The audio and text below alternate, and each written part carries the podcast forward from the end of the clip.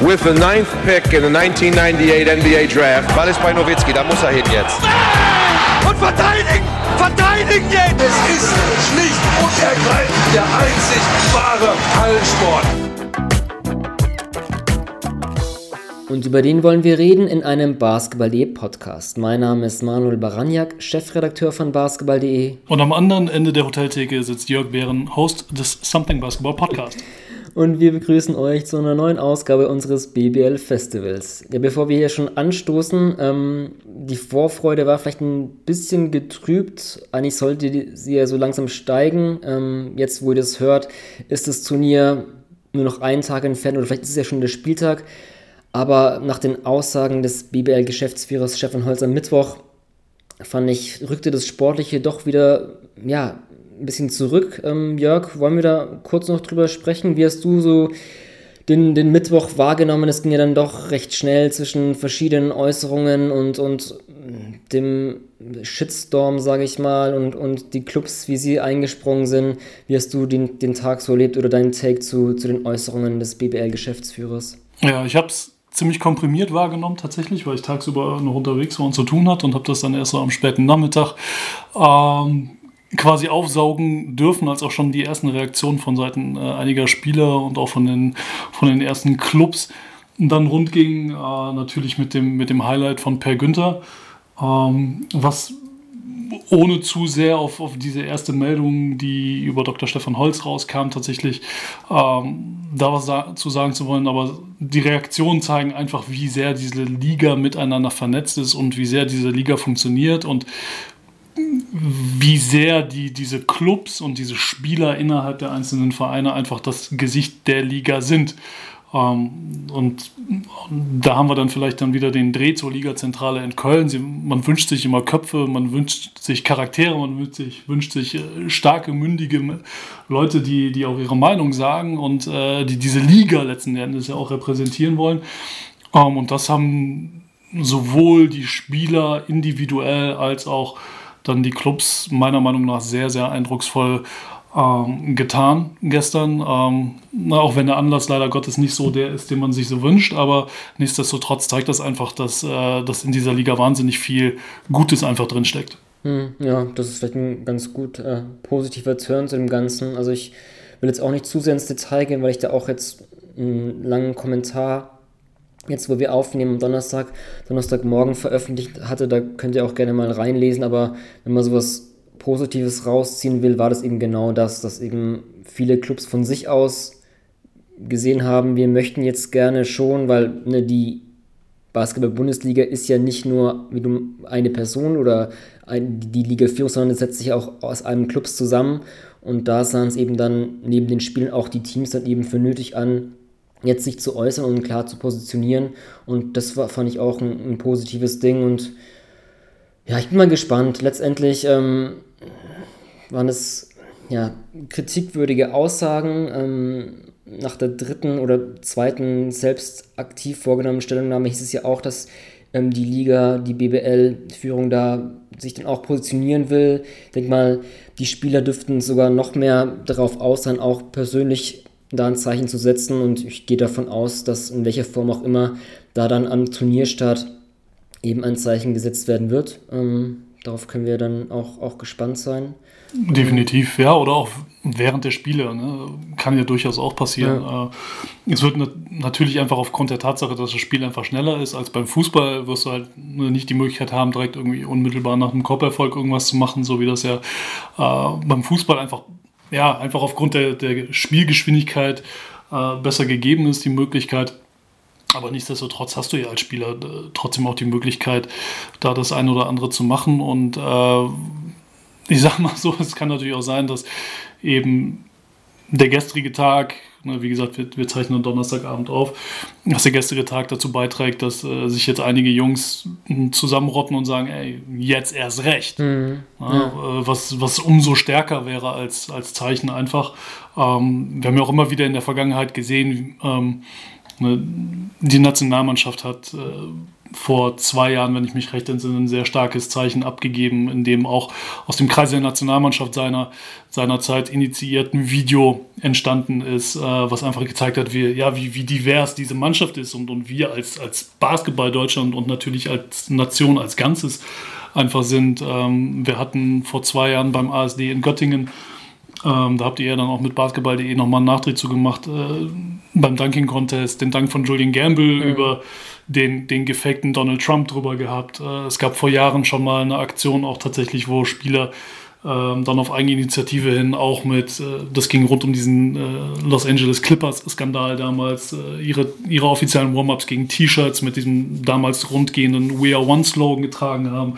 Also all das zeigt ja, dass, dass, die, dass die Spieler ne, halt nicht nur da sind, um, um einfach äh, Tore zu schießen, Körbe zu werfen, ähm, sondern das, das sind freidenkende Menschen, mit, mit, die mit offenen Augen und Ohren äh, um die Welt gehen und die sich nicht davor scheuen, ein Zeichen zu setzen. Und das mhm. ist halt ganz, ganz wichtig. Und da bin ich mir sehr sicher, dass das auch ähm, jetzt entweder direkt am Wochenende oder ne, spätestens oder vielleicht sogar im, über den gesamten Turnierverlauf mhm. immer mal wieder der Fall sein wird. Ja, das, das macht eigentlich diese, diese besondere Situation irgendwie auch umso spannender oder vielleicht sogar umso fruchtbarer, auch wenn du jetzt denkst, okay, also klar, das Sportliche ist im Mittelpunkt und durch ähm, alle zwei Tage Spiele und Training wird man da auch genug mit Basketball, weswegen wir auch hier ist, beschäftigt sein. Aber trotzdem dieses, okay, wir haben jetzt 136 Spieler, ich habe es vorhin mal ausgerechnet, sind dann in einem Hotel abgeriegelt, auch wenn sie raus können, aber da wird man sich ja auch viel austauschen und das vor Ort zu machen ist natürlich auch viel einfacher, als jetzt irgendwie eine WhatsApp-Gruppe einzurichten und sich da auszutauschen, wie es ja auch war, als es auch ja darum ging, um die Sorgen der Spieler bei dem Turnier, das jetzt vor ein paar Wochen war, wo dann auch Basti Doret so ein bisschen die Interessen vertritt hat und, und, und, kommuniziert mit der Liga, das vor Ort zu haben, ist ja auch ganz anderes. Und ich habe es auch so geschrieben als Rausschmeißer des Kommentar, da kann auch was, was, was Großes entstehen, wenn man sich halt so vor Ort austauschen kann. Und ähm, wenn man diese Stimme nach Gewerkschaft zum Beispiel, die werden jetzt auch, ich glaube auch Bryce Taylor hat es auch, auch gezwittert und, und ähm, Peyton Siever hat da eingestimmt, dass es es eigentlich benötigt. Und ähm, da kann halt auch so eine besondere Situation irgendwie auch was, wie so ein ja, so, so eine Tagung einfach und dann, dann tauschen sich die Spieler vielleicht auch. Also wie gesagt, hat genug mit Basketball zu tun, aber ähm, auf jeden Fall bei dem einen oder anderen alkoholfreien Drink an der Hotelbar vielleicht wird man da auch drüber sprechen und Ideen austauschen und vielleicht kommt auch letztendlich was sehr, sehr Gutes dabei raus. Ähm, das wäre wär zu wünschen, ja. Ja, und es ist ja auch tatsächlich äh, ne, maximal drei Wochen, ne, halt für die Teams, die bis ins Finale reiten, wir haben es ja auch schon öfter gesagt ähm, bist du halt zusammen im Hotel und das hat, ähm, es fühlt sich so, so ein bisschen an, naja, wie ein Workshop, wo du hingehst, ein mehrtägiger. Ne? Du hast tagsüber Programm, aka Spiele, ne? und, und abends kommst du halt dann, ne, wenn die Arbeit getan ist, kommst du eben im Hotel zusammen an der Hotelbar und kannst einfach nochmal ein bisschen quatschen und dich ein bisschen austauschen und lernst die Leute auch anders kennen. Und, und mein dringlichster, mein größter Wunsch wäre es tatsächlich, und ich, ich wünsche mir das einfach nur, ich brauche dafür auch kein Foto, dass es passiert ist. Ich brauche auch niemanden, der, der mir das irgendwie textet. Aber es wäre großartig, wenn wir es hinbekämen, dass ein Per Günther, ein Peyton Siever und ein Dr. Stefan Holz abends an der, an der Bar sitzen und einfach mal miteinander reden. So, und sich da austauschen und sagen, ey, pass auf, ey, ne, dass der eine sagt, pass auf, so, so habe ich gehandelt und deswegen habe ich das gesagt. Ne, eben, er hat es ja dann auch in dem, in dem zweiten Statement, was gestern Abend dann spät kam, ähm, hat, äh, hat Dr. Holz das ja auch nochmal alles so ein bisschen relativiert und, und gerade gezogen, ne, weshalb er Dinge gesagt hat und, und was die eigentliche Motivation dahinter ist. Und natürlich steckt er da in einer ganz anderen Medien- und, und PR-Maschinerie drin als, als die Spieler. Ähm, ne, und, und das dann dementsprechend von Spielerseite auch einfach mal gesagt wird, ey, pass mal auf, ey, das und das wünschen wir uns von Seiten der Liga und wir wollen da mitarbeiten. Und das, was Basti äh, da gesagt hat, und das ist ja auch in dem, in dem Interview, was du mit ihm gemacht hast, gut aufgearbeitet worden, das sind nicht nur leere Worthülsen, sondern ne, also da ist ja der konkrete Wunsch da, sich auch mehr mit einbringen zu wollen und, und mehr Gehör zu finden. Ja, und dann äh, sollen die Jungs sich da vielleicht, wenn das ein oder andere Team dann vielleicht sogar rausgeflogen ist, dann trinkt man vielleicht auch irgendwie das zweite Bier zu viel und ist dann einfach mal ein bisschen ehrlich miteinander und, und kommt in einen guten Dialog und äh, wer weiß, was das dann, oder meine Hoffnung wäre, dass das für die Zukunft ganz, ganz viel bewegt. Hm, ja, auf jeden Fall. Ähm, das ist schon ein paar Mal die Hotelbar angesprochen, Jörg. Das ist ein guter Übergang, denn ähm, ja, das ist vielleicht kurz zum aktuellen Geschehen. Aber das große Thema ist ja eigentlich schon, weswegen wir auch uns hier zusammenrufen, ist das BBL-Turnier und auch das Sportliche. Wir wollen eine große Preview bringen, wo wir ja über jedes Team ähm, durchgehen, Stärken, Schwächen, Schlüsselspiele so ein bisschen. Ich denke mal, nach fast drei Monaten Pause ist ja nicht wie eine richtige Offseason, ist das ein oder andere wirkliche im Saisongeschehen vielleicht auch ein bisschen in Vergessenheit geraten. Wir denken, das ist ein ganz guter Zeitpunkt, dann nochmal so die Teams durchzugehen, was wirklich ausmacht. Da wir nicht wieder so lange überziehen wollen, Jörg, haben wir gesagt, oder hast du vorgeschlagen, wir machen hier eine äh, Shotclock-mäßig 10 Teams, Shotclock 24 Sekunden. Also pro Team wollen wir versuchen, das in 240 Sekunden abzufrühstücken. Ob wir das schaffen werden, ja, ein Buzzer wird uns unseren Redefluss stoppen. Ähm, darüber wollen wir natürlich sprechen, das große Thema. Danach wollen wir auch ja, jede Gruppe fünf Spieler jeweils rauspicken, auf die wir subjektiv besonders achten. Am Ende bekommt ihr natürlich wie soll es anders sein bei Previews, auch einen Tipp von uns, was wir denken, wie die Gruppen ausgehen und wer letztendlich auch der deutsche Meister wird. Aber jetzt, ich habe es angesprochen, die Hotelbar, ähm, ja, eine Line-up aus, aus fünf Spielern, mit denen wir dann gerne mal entweder das, das Stückchen Bier oder was Alkoholfreies an der Hotelbar trinken würden, wenn wir denn auch in das Hotel kommen dürften, was wir nicht tun werden. Ähm, ist auch okay so. Ähm, Jörg, Wen würdest du, mit wem würdest du gerne ein, ein Trinken gehen? Ja, wir schicken. Äh, da bräuchte ich mehr als fünf, das, das ist eine lange Hotelbar. Ähm, aber tatsächlich, wenn ich es auf fünf runterbrechen würde, ich glaube auch, also ich habe mir auch fünf rausgesucht, die so in eine, als Konstellation ganz, ganz spannend sein könnten. Okay. Ähm, aber klar, als, als letzten Endes äh, Capitano an der Theke äh, muss ich natürlich denjenigen ins Rennen schicken, über den wir eben schon gesprochen haben und äh, der einfach A gut reden kann, B auch noch viel zu erzählen hat und äh, C auch einfach ein, ein, guter Mensch ist, Per Günther. So, der, der, der, kennt die Liga in- und auswendig, der hat alles erlebt, was man erleben muss äh, als Basketballer, beziehungsweise auch erleben kann. Ähm, ja, und äh, ich glaube, dass, äh, dass Per da äh, sicherlich an einem launigen Abend auch mal die eine oder andere Geschichte auspackt, die äh, die, wo, wo man dann sagt, ey, das ist gut, dass, dass die nur in der Hotelbar erzählt wurde und diesen Kreis nicht verlässt. Ja, und wenn er schon, wie du einleitend gesagt hast, ähm, zu dem Kommentar bereit wäre, die, die erste 10.000 Euro Strafe zu übernehmen, vielleicht gibt er ja auch den einen oder anderen aus.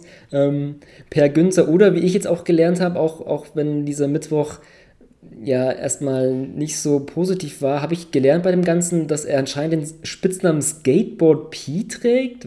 Wusstest du das? Wusste ich tatsächlich nicht. Ich musste aber, äh, als ich es gelesen habe, musste ich unweigerlich an Pharrell Williams denken, äh, ja. der tatsächlich auch diesen äh, Spitznamen trägt. Okay, ja. Äh, kommt auch mehrmals auf dem ersten Soloalbum von ihm vor. Und äh, ich musste aber lustigerweise, weil, also wer es googeln mag, soll dies bitte tun. Ähm, von dem ersten Soloalbum von Pharrell Williams ist halt auch vorne so eine, so eine kleine Comicfigur drauf und die erinnert, ist so vom Stil so ein bisschen gezeichnet wie von vor ein paar Jahren noch zu der John Bryant-Ära. Ähm, auch die ah, Comicfiguren, die Ulm damals rausgehauen hat. Also die sehen, die sehen sich so vom Stil her, sehen die sich ein bisschen ähnlich. Und ganz ehrlich, ich kann mir Per Günther auch mit, mit so einem geilen, quergestreiften, abgeranzten äh, Wife-Beater, etwas zu langen Shorts, hohen Socken. Ich kann mir den schon auf dem Skateboard vorstellen. Also so ist es nicht. Also die, die alten, hat er selbst irgendwie mal so alte Kinderfotos irgendwie gepostet. Das war ja schon sehr baggy. Da passt es schon sehr gut dazu. Ähm, oder wenn, ne, also Raymer Morgan hat das aufgegriffen, er hat dann auch das, das kommentiert als Per auf Twitter geschrieben hatte, dass er eben die 10.000 Euro Strafe übernehmen würde, die ja jetzt auch wahrscheinlich doch nicht ähm, hageln wird zum Glück, ähm, hat er den Spitznamen aufgegriffen. Hat er ja auch irgendwie, wenn du meinst, so, so ein altes Pulli mit den Comicfiguren gesehen, hat gesagt irgendwie, hey Per, you look like Farrell, keine Ahnung, interessant. ähm, ja. Aber ich, ich habe auch aus, aus den von dir genannten Gründen auch Per genommen. Ähm, also auch sehr empfehlenswert, schon fast eine eigene Institution, finde ich, im, im deutschen Basketball-Journalismus oder in der Community sind die Podcasts von, von Dre Vogt und Per Günther. Ähm, da glaube ich, weiß man, warum diese Geschichten, die du ansprichst, ähm, da wurden schon auch ein paar, paar erzählt. Das wäre auf jeden Fall sehr, sehr amüsant. Deswegen habe ich auch, auch Per genommen. Ähm, ich mache dann auch weiter mit meinem zweiten. Ich bleibe bei einem Ulmer, beziehungsweise bei einem ehemaligen Ulmer Und zwar ähm, Ismet Akbina.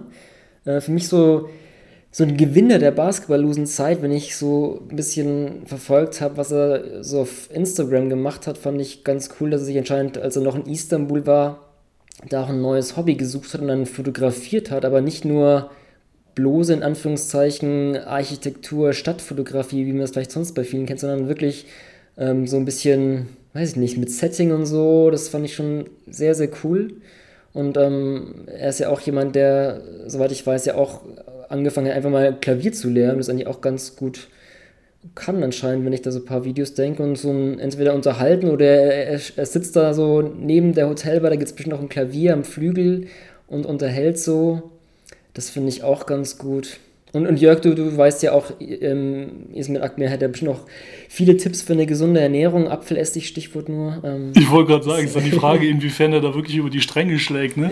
äh, und das, das wäre ja dann auch mal lustig zu sehen. Aber also Easy ist natürlich auch einer der, ähm, ja, den, den wir halt als, als Basketball Deutschland haben erwachsen werden sehen dürfen, letzten Endes, ne? Äh, der einfach im U16-Bereich schon echt wahnsinnig dominiert hat und, und den, den man dann früh auf dem Radar hatte und der ja immer noch mit Mitte 20 jetzt ein junger Kerl ist, aber der einfach jetzt ähm, ne, nach, dem, nach dem langen Vertrag in, in Berlin, den er seinerzeit unterschrieben hatte und dann nach seiner Zeit in Ulm einfach ja, selber deutlich mehr entscheiden konnte und wollte, wohin für ihn die Reise geht ähm, was ja auch echt eine, eine, ganz wichtige Transformation ist, so einfach als, ja, als, als Profi, ne? dass, du, dass du merkst, okay, jetzt, jetzt nehme ich mein, mein Heft äh, selber mal in die Hand und entscheide selber, wo ich glücklich werde. Ähm, klar, und für ihn der Schritt natürlich na, äh, zu Beschickter, es war wahnsinnig spannender. Ich glaube auch, dass ihn das wahnsinnig weitergebracht hat nicht nur basketballerisch, sondern auch abseits des Feldes.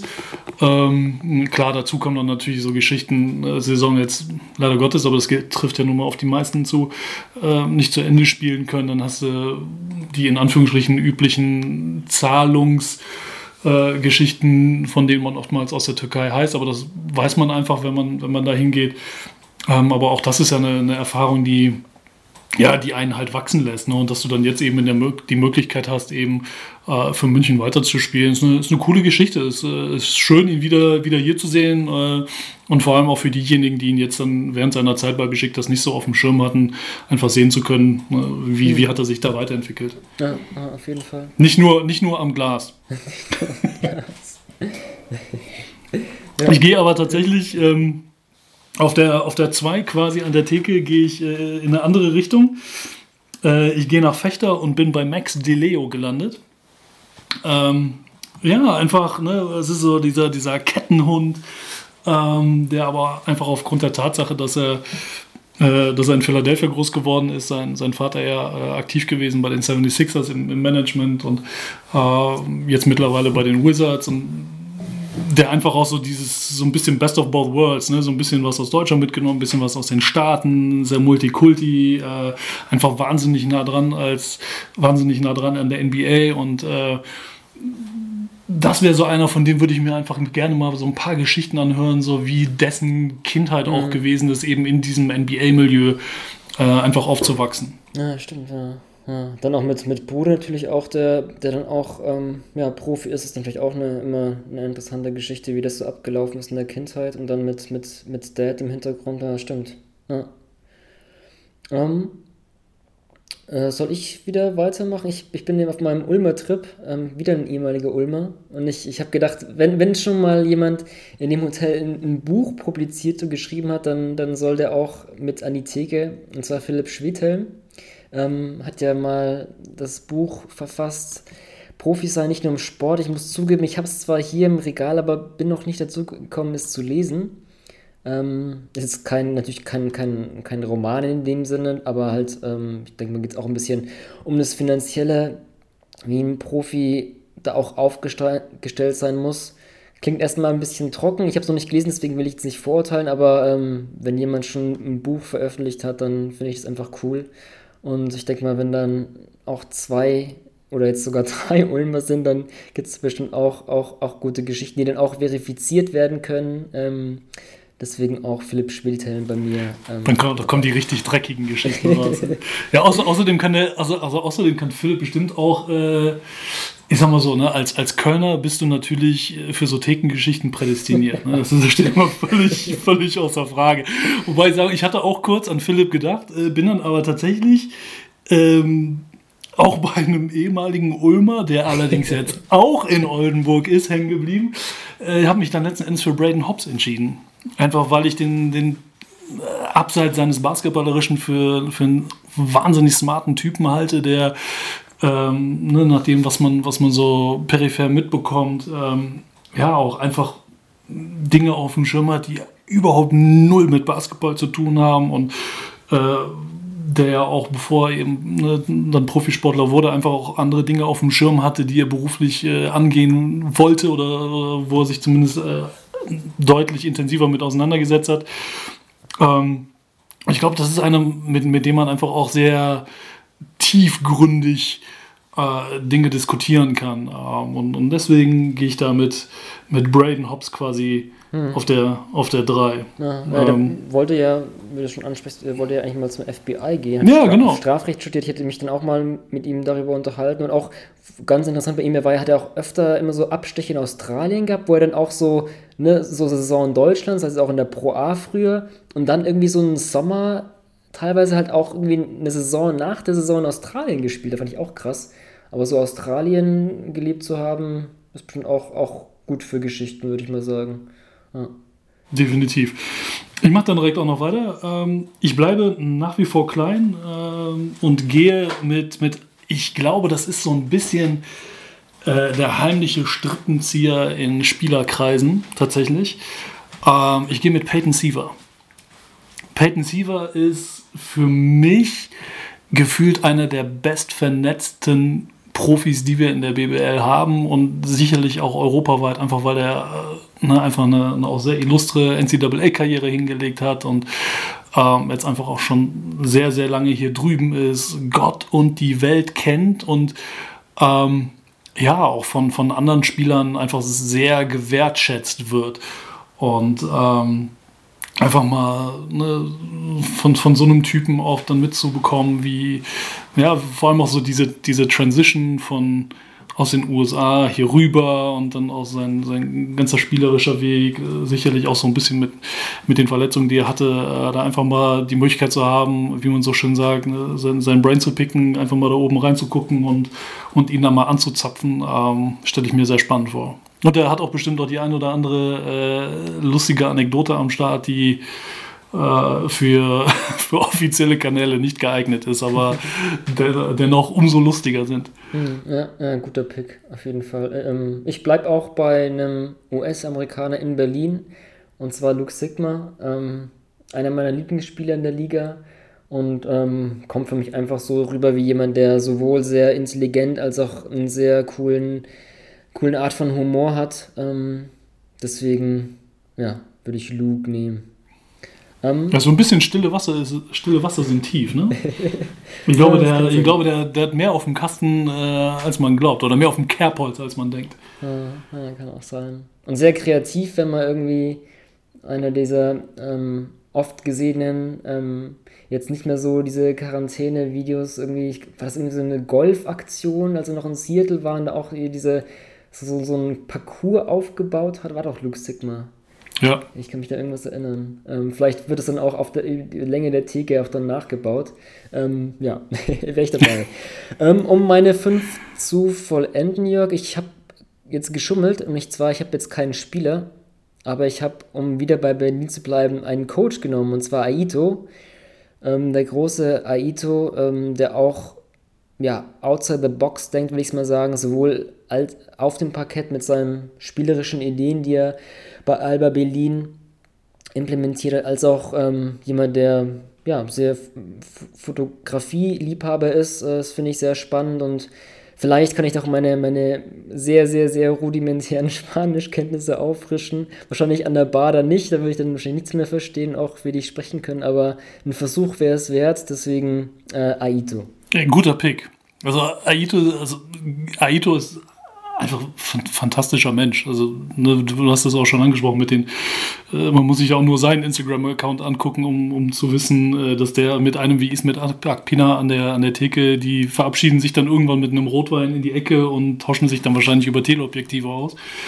ähm, nein, aber der, der Mann hat einfach so wahnsinnig viel Lebenserfahrung, hat, hat schon alles gesehen. Ähm, guter Pick. Ich hatte auch tatsächlich überlegt, einen Coach zu nehmen ähm, hätte dann Tyron McCoy in die Verlosung geschickt, aber äh, da ich halt mit Per schon in Ulmer hatte, da ich nee, ich brauche da ein bisschen was anderes.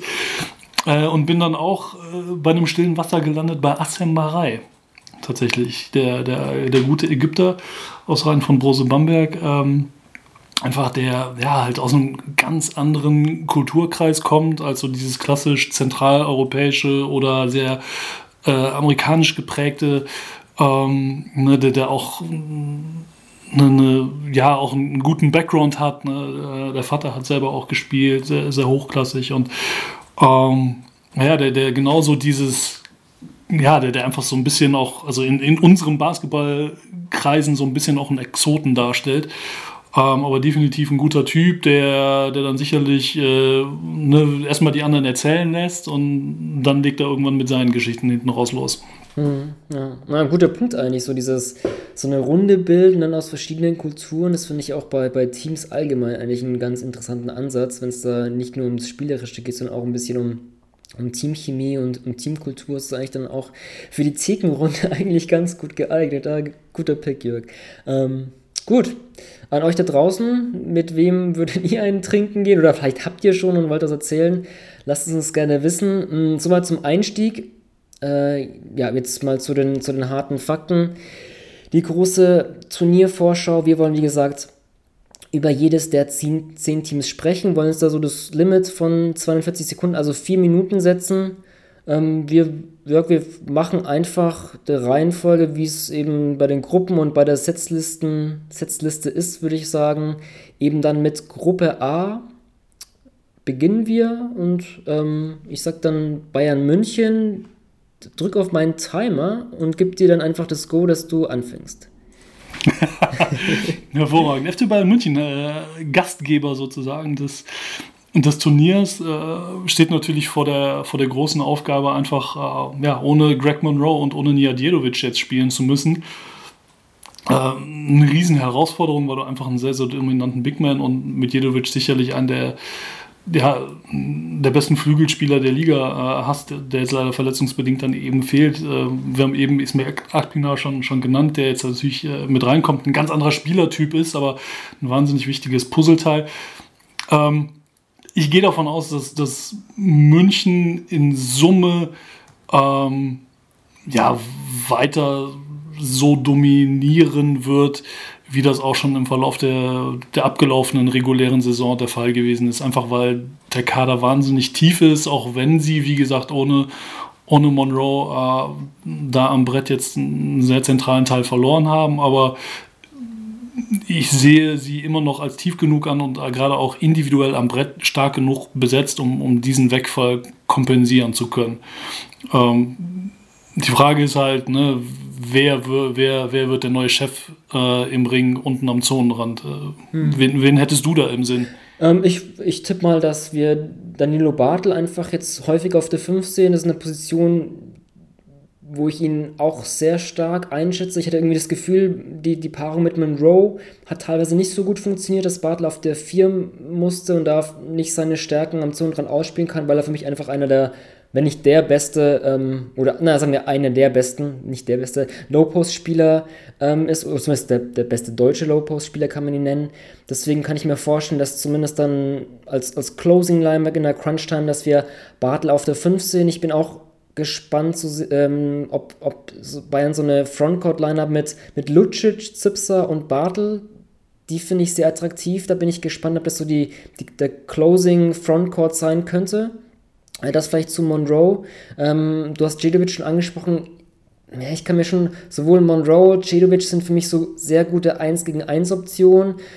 Ich kann mir vorstellen, dass bei diesem Turnier so ein Isolation-Scorer-Option sehr wichtig sein kann, aufgrund der äh, schwierigen Vorbereitung. Und da fehlen den Bayern mit den beiden wirklich wichtige Spiele. Deswegen bin ich nicht ganz so positiv gestimmt, was du meintest, Jörg, dass die, die Dominanz, dass die so zu übertragen ist. Ähm, ja, äh, ich, ich gebe an dich wieder ab, wir müssten schnell machen. Alles cool. Ich sag mal so, was ähm, sicherlich den Bayern mit in die Karten spielen wird, äh, ist einfach die Tatsache, dass sie durch die Euroleague wissen, wie sie viele Spiele in kurzer Zeit bestreiten müssen. Das wird auch nochmal ein Punkt sein, auf den wir später sicherlich nochmal äh, zurückkommen werden. Aber München ist es gewohnt, einfach einen straffen Plan zu spielen. Der Vorteil jetzt ist natürlich, ey, du musst halt nicht mehr reisen. Du musst nicht mehr irgendwie äh, ne, von Istanbul äh, ins, ins tiefste Russland irgendwie mal kurz rüber nach Madrid jetten und dann wieder zurück nach München, sondern du, kann, du spielst zwar theoretisch alle zwei Tage, aber ey, das ist ganz entspannt, du hast keine Reisen, du kannst dich voll darauf fokussieren, die, die Beine wieder frisch zu machen.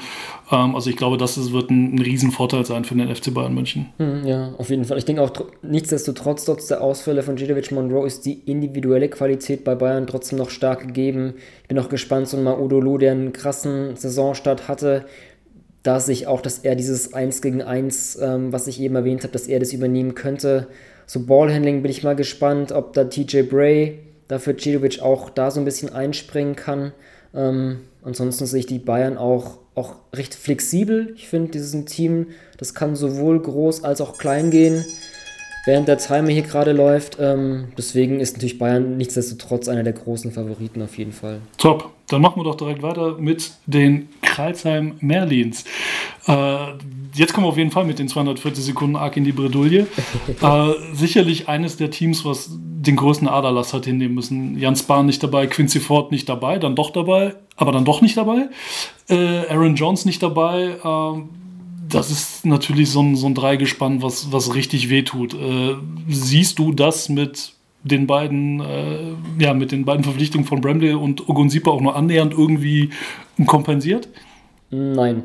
Also Bramley natürlich klar auch auf eine andere Position spielend als, als Jans Bahn. Ähm, Ogunsipa ist zwar ein Big Man, ein Fünfer, aber ich fand Aaron Jones für das System in Kreilsheim sehr, sehr wichtig. Also Kreilsheim einfach ein Team, das in der Offense einfach ein, ein Pick-and-Roll-Team ist, das da wirklich mit teilweise den schönsten Offensivbasketball mit der Ballbewegung gespielt hat, das gekonnt einfach immer attackiert hat, die Closeouts, dann den Vorteil des Spiels und aufrechterhalten, aber nichtsdestotrotz bei diesem ersten Pick and Roll war Aaron Jones als Big Man eben so wichtig, ähm, sehr guter Abroller, hat dann auch eben die Athletiken, um über dem Ring zu finishen, das, das, die Alley Hoop Anspiele, sei es von Spahn oder Dwayne Russell, das ist nicht nur Highlight, das ist halt wirklich Skill und, und hat die Kreilzimmer ausgezeichnet. Deswegen finde ich vor allem Aaron Jones ist für mich ja mit eigentlich der, der größte von den drei, wie du genannt hast, Spa und Ford. Jones ist für mich, Aaron Jones Ausfall wiegt am schwersten in Kreilsheim.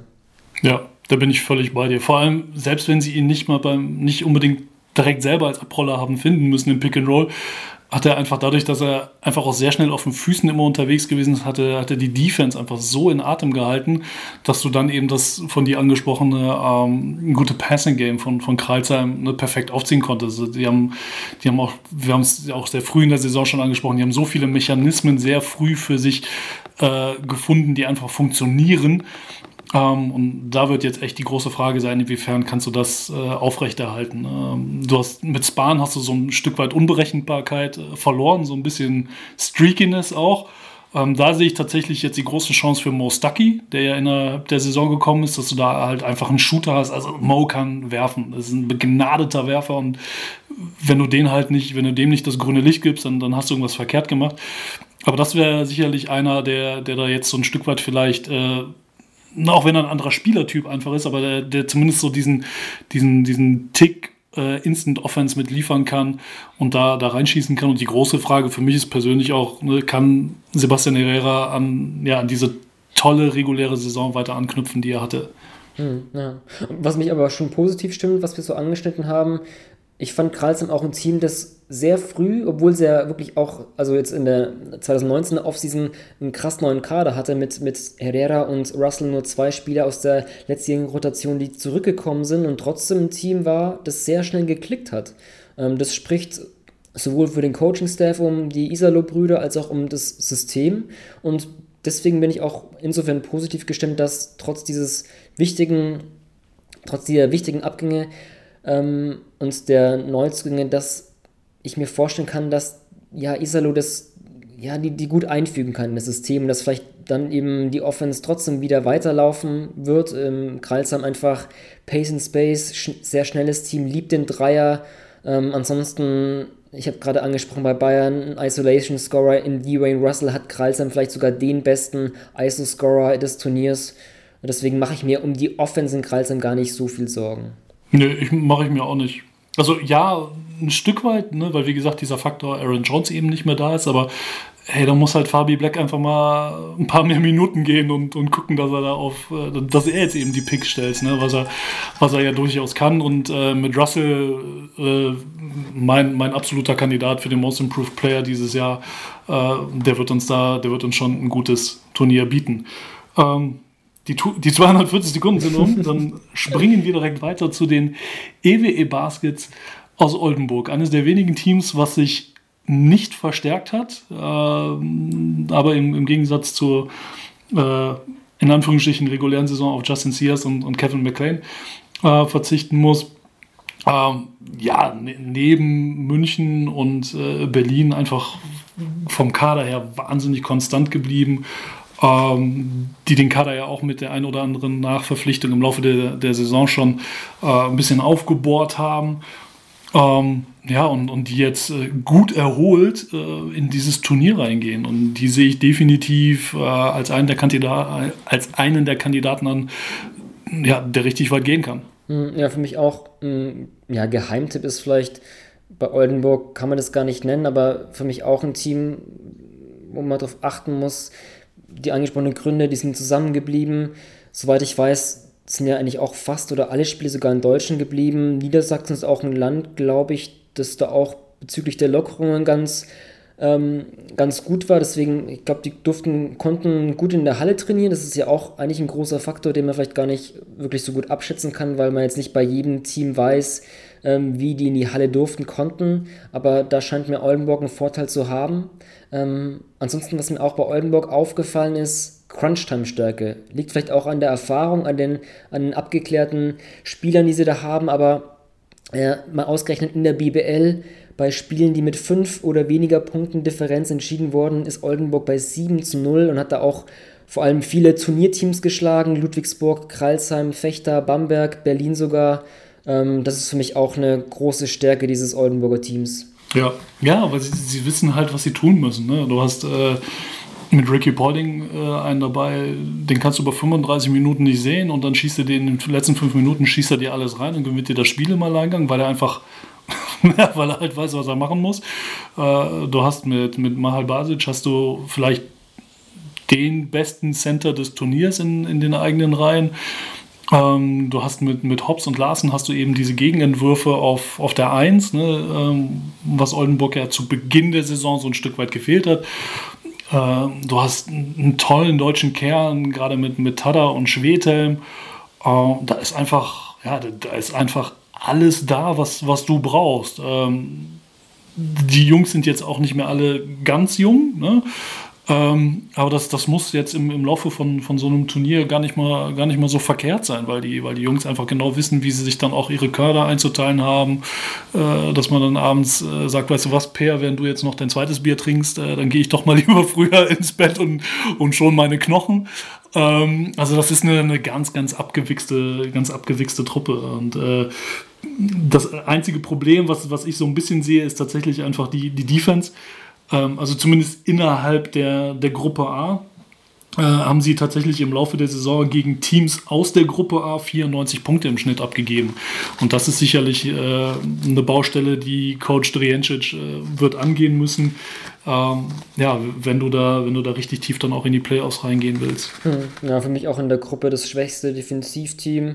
Ähm, na gut, ein Kevin McLean, der nicht dabei sein wird, der war für mich eigentlich ein ganz guter Verteidiger. Da hat man Carsten Tada auf der 2, auch ein sehr guter Verteidiger. Trotzdem die 2 vielleicht so ein bisschen die schwächste Position, insofern, weil eben hinter Tada kein wirklicher Zweier ist. Vielleicht müssen sie da einen Robin Amaze runterschicken auf die 2, der eher so der, der Backup von Pauling sein könnte. Vielleicht mal ein, ein Zwei-Point-Guard-Lineup mit, mit Larson und, und Hobbs. Da bin ich mal gespannt, dass sich vielleicht die ja, ein bisschen die Schwäche auf der, auf der 2. Da finde ich den, den Frontcourt in Oldenburg eigentlich noch besser aufgestellt. Ähm, ja, eine ne Punktlandung zu Oldenburg, Jörg. Mhm. Dann machen wir weiter mit, mit Ulm. Ulm auch, äh, ja, doch ein großer Aderlass. Mein Liebling Killian Hayes, das große NBA-Prospect, ist nicht dabei. Auch ein Seth Hinrichs Grant Sherritt. Da bin ich mal gespannt, vor allem so was, was das Ballhandling, was die Eins betrifft. Ich kann mir schon vorstellen, dass, dass ein Per Günther, dass der sogar sehr fit ist, dass der richtig Bock drauf hat. Ähm, wir haben es gerade so ein bisschen angeschnitten, vielleicht auch. Früher viel bei Nationalmannschaft unterwegs, Turniere gespielt, dann lange nicht mehr. Vielleicht bekommt er auch so dieses Turnierfeeling zurück und, und geht darin auf. Ähm, ja, mit, mit Tommy Klebers haben sie einen Spieler nachverpflichtet, der für mich klar eine Off-Ball-Option ist, nicht so gut im, im, im Ballhandling wie jetzt natürlich nicht wie ein Killian Hayes. Aber ich bin allgemein gespannt, wie Ulm ja so diese Offense einleiten, dirigieren, Plays laufen, wie das vollzogen wird. Tyler Harvey, Andy Obst, auch Spieler, die eher Offball gespielt haben. Ich nehme mal an, dass es, dass da alle vier immer mal wieder übernehmen werden. Ein Andy Obst hat es schon häufig gezeigt, dass er das eigentlich auch kann. Ich kann mir vorstellen, dass er auch da mehr Verantwortung übernimmt. Ein Tyler Harvey hatte, wenn auch Offball, eine sehr gute Phase vor Saisonpause. Auch wenn ich ein bisschen Bedenken habe auf der 1, gefällt mir der, der Backcourt eigentlich schon trotzdem in Ulm, weil der einfach sehr gute, sehr gute Werfer sind. Ähm, da bin ich mal gespannt, wie, wie die heiß laufen würde, bestimmt immer irgendeiner. Ja, du musst sie dann halt auch äh, tatsächlich nur finden. Ne? Der große, also nicht das große Fragezeichen sein, aber viel wird bei Ulm sicherlich damit stehen, äh, stehen und fallen. Ist Per Günther für mehr als 13,31 im Schnitt gut? So, und ähm, er hat ja auch gerade äh, nach dem Abgang von, ähm, von Dragic, ähm, haben wir ja auch innerhalb der Mannschaft so ein bisschen ja, ne, ich sage jetzt mal, eine, eine Verschiebung gesehen. Ne? Wir haben ja damals auch darüber diskutiert, so, hey, du brauchst jetzt einfach mal jemanden, du musst ja irgendwie diese 19, 20 Punkte jetzt auffangen. So, und, und wer, wer kann da mehr in Erscheinung treten? Ne? Und Andi Obst äh, ist da sicherlich ein Kandidat, über den du einfach mehr gehen kannst. Ähm, dann, dann hast du einfach natürlich mit, mit Per jemanden, ähm, der in, in Do or Die spielen und da zähle ich jetzt mal einfach dieses diesen gesamten Turniermodus mit rein, weil es einfach um die Wurst geht, ähm, der immer wieder punktuell ne, richtig, richtig heiß laufen kann, dass er sich zur Not auch seinen eigenen Wurf so ein bisschen erarbeiten kann ähm, und, und der trotzdem auch in der Lage ist, das, das Team zu führen. Und äh, die ganz große Frage wird natürlich dann dementsprechend sein, ähm, naja, ist Dylan Osetkowski ein kompletter Ersatz für Grant Jarrett? Hm. Ist halt doch ein bisschen ein anderer Spieler. Ähm, Sherrod doch auch jemand, wie ich es vorhin bei, bei Aaron Jones angesprochen habe, so jemand, der, der über dem Ring finishen kann, aus dem Pick and Roll. Ossetkowski hat vielleicht nicht ganz dieses Game, ist aber für mich trotzdem ein sehr guter Pick and Roll Spieler, wie er da abrollt, hat auch das Auge, um, um da die, die Schützen zu bedienen, was natürlich auch dann vor allem in dem Ulmer System wichtig ist. Ähm, ich kann mir schon vorstellen, dass er das, dass es gar nicht so ein großer Umbruch in der Ulmer Offense sein wird von Cheryl zu Ossetkowski, wie es vielleicht bei sonstigen Neuzugängen oder, oder Wechseln bei anderen Teams der Fall ist. Da bin ich eigentlich ganz, ganz positiv gestimmt. Ansonsten noch ein Punkt zu Ulm. Ein tiefes Team, zumindest von der Quantität her. Sie nehmen 16 Spieler mit nach München. Ähm, ja, die meisten Spieler aller Teams. Ähm, da jetzt die Kader am, am 4.6. auch finalisiert worden sind. Ähm, mal gucken, ob da die Marius Stoll, Zachary Ensminger, wenn wir auf der 1 sprechen, ob die vielleicht auch Minuten sehen werden. Ja, wird, wird sich zeigen. Und äh, vor allem ganz, ein ganz wichtiger Aspekt äh, ist ja auch, ne, du, du, hast Seth Henrys nicht mehr dabei. Ähm, dementsprechend ein bisschen mehr Druck auf Derek Willis, vielleicht sogar auch auf Gavin Schilling, die dann dementsprechend auch da äh, ein paar mehr Minuten werden gehen müssen auf der 4, auch wenn Schilling oft auf der 5 zum Einsatz kam. Aber das ist ja auch eine ganz wichtige Komponente, weil, weil Henrys einfach auch ein sehr variabler Spieler ist, der dem äh, der dem Ulmer Spiel an sich gut getan hat. Ähm, die 24 Seconds sind um, bleibt das letzte Team äh, aus Gruppe A. Wir sind bei der BG Göttingen. Äh, wieder Thema Dylan Osetkowski. So ein Zufall. Äh, ja, kein Dylan Osetkowski mehr dabei, äh, aber auch tatsächlich kein Kian Anderson mehr dabei. Äh, das tut so richtig weh, vor allem. Ähm, weil du mit Anderson jemanden verlierst, der meiner Meinung nach der einzige ist, der, was so diese, diese, diese Streakiness und was das 1 gegen 1 angeht, ähm, an, an, an Russell aus Kreisheim herangekommen wäre. Ähm, der einfach auch sagt, weißt du was, ich habe bislang, ich bin 1 von 20 bislang gegangen, aber den Game Winner nagel ich dir trotzdem rein. Ja? Und, und den kriegst du, ähm, sie haben zwar nachverpflichtet, die Fallchen, aber da sehe ich einfach nicht, dass da irgendwer auch nur ansatz, ansatzweise in der Lage ist, ihnen diese Qualität zu geben, die du sicherlich auch in einem Turnier brauchen wirst, um ja, dich irgendwie auf einen ja, dieser Playoff-Plätze zu retten. Hm, ja, ich sehe auch den, ja, diese Abgänge oder diese Verluste sehr schwerwiegend. Ähm, Bennett Hund hat sehr stark angefangen in der Saison, aber dann auch, muss man zugeben, ein bisschen nachgelassen. Da wäre es halt wichtig, wenn er an die Leistungen zum Saisonstart anknüpfen könnte. Ist dann auch natürlich ein anderer Spielertyp als ein Keen Anderson. Ja, dann wird einfach Alex Ruoff jetzt die, die primäre Ballhändlerrolle, das Playmaking übernehmen müssen, der nachverpflichtet wurde in der ja, normalen Hauptrundensaison und da einen sehr, sehr wichtigen Einfluss hatte mit Ruoff. Von den neuen Ligaspielen haben die Göttinger sieben gewonnen, also ein krasser Impuls. Hat sie sich alleine gerichtet, aber zeigt schon mal, wie wichtig auch diese Verpflichtung war. Ähm, war jetzt nicht, vielleicht nicht so ganz konstant, aber auf, auf Ruoff wird es ankommen. Der wird auch sehr, sehr viele Minuten sehen. Ansonsten bin ich auch gespannt auf, auf Dominic Lockhart. Für mich auch einer der Spieler, der in der Saison unter dem Radar geflogen ist, weil er sich in meinen Augen sehr verbessert hat, vor allem beim Wurf. Das war immer so eine Schwachstelle bei ihm, aber jetzt in der Saison 40% seiner Dreier bei vier Versuchen finde ich sehr gut. Defense muss man, glaube ich, nicht sagen. Bei Lockhart kann wirklich mindestens drei Positionen verteidigen. Hat die zweitmeisten Minuten gesehen in diesem Göttinger Team, sogar mehr als, als Anderson und Osetkowski. Für mich auch ein sehr wichtiger Spieler, wichtige Rolle, die er da bei Royakas einnimmt. Ähm, auf, auf, auf ihn bin ich gespannt. Ja, muss vor allem auch jetzt äh, dann einfach dementsprechend dadurch, dass Anderson nicht dabei ist, äh, vor allem offensiv noch ein bisschen mehr wieder, wieder machen. Ne? Ähm, Alex Rove, das ist angesprochen, ist einfach ja, so der heimliche Playmaker äh, wieder geworden, äh, nachdem sie ihn zurückgeholt haben. Das war ja einfach vorher die große Frage, naja, ist Keen Anderson wirklich der Einser? Eigentlich nicht. Äh, harmoniert er gut mit Bennett Hund zusammen? Ah, ist auch so ein bisschen knifflig. Ne? Äh, das haben wir oft genug äh, thematisiert. Und in dem Moment, wo du Alex Ruff eben so als Schaltzentrale auf dem Flügel dabei hast, äh, bist du einfach in der Lage dann zu sagen, weißt du was, äh, wir nehmen den, den Ball aus den Händen von Keen Anderson, sorgen dafür, dass er nicht mehr äh, irgendwelche Löcher in den, in den Boden dribbelt, sondern dann kann er eher durch ein paar Screens flitzen und, und dann daraus agieren. Ähm, auf der anderen Seite hast du dann, hast du aber auch mit, äh, mit Jungs gerade wie, wie eine Mattes, Mattes Mönninghoff beispielsweise immer noch eine in der Hinterhand, wo du sagst, ey Mattes, Junge, das ist jetzt deine Chance, mal zu zeigen, dass du einfach ein guter Spieler bist. Dass du nicht nur am Ende der, der Bank vergammelst, sondern ne, dass du, der hat nun mal auch eine, eine, sehr, sehr gute Größe für seine Position, hat ein, ist auch ein begnadeter Werfer.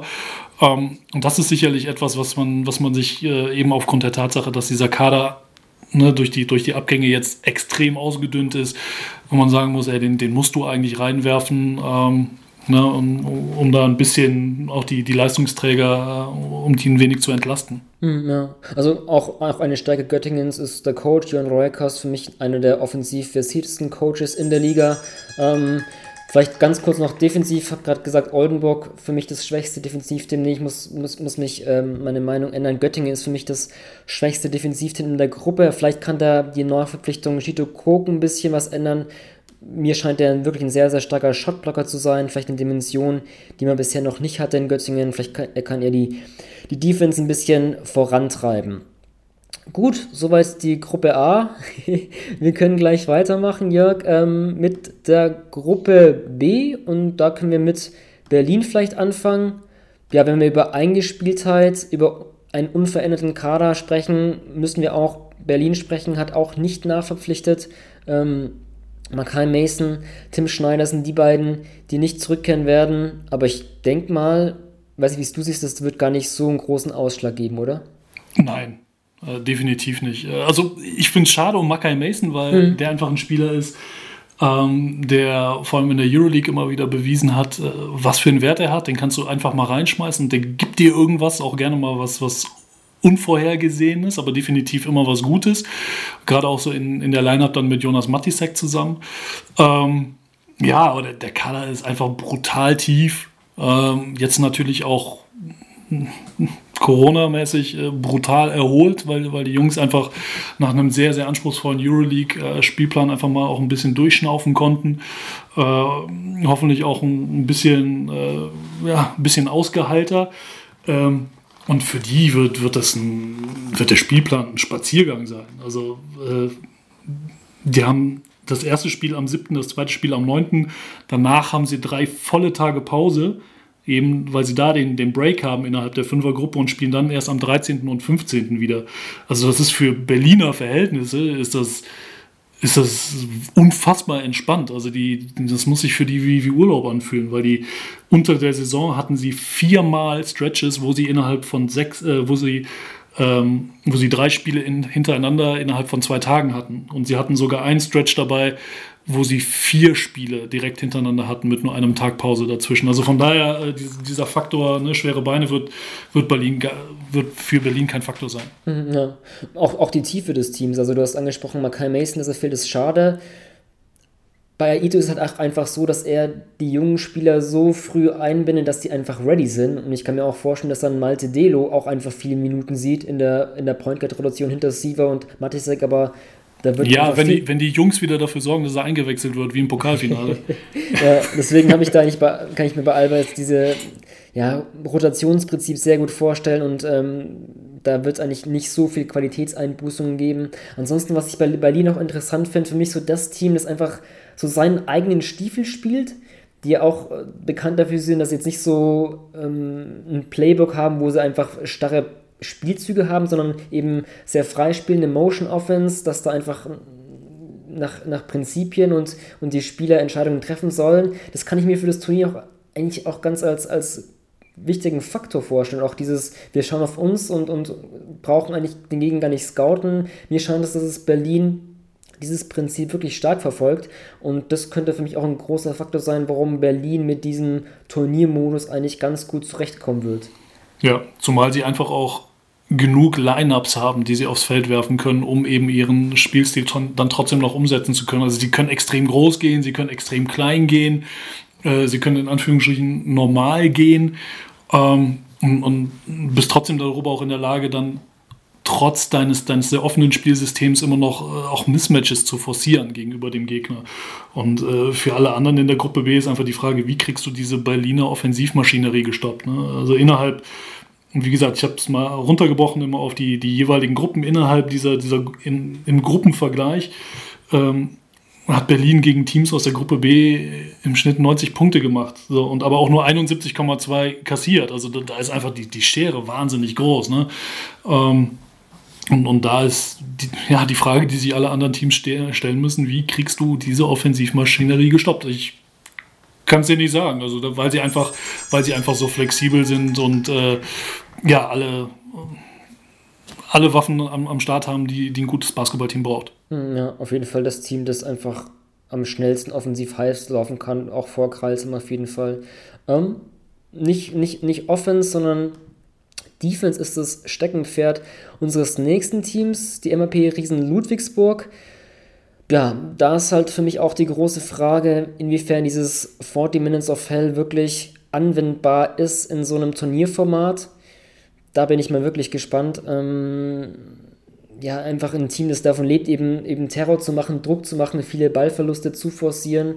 Ähm, haben vielleicht auch dann trotzdem ein tiefes Team, wo es dann vielleicht möglich ist, nichtsdestotrotz. Aber das ist für mich so die, die größte, das größte Frage oder das, eines der beiden großen Fragezeichen, sage ich mal so, von Ludwigsburg, wie diese defensive Identität über das Turnier aufrechterhalten werden kann. Das zweite Fragezeichen ganz kurz ist der Ausfall von Candine Carrington, ein MVP-Kandidat gewesen in der Hauptrunde.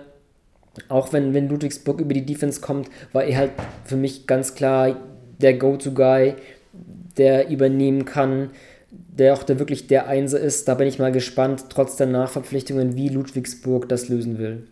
Ja, also klar, die, die Riesenfrage ist, wer, wer ist der neue Leader?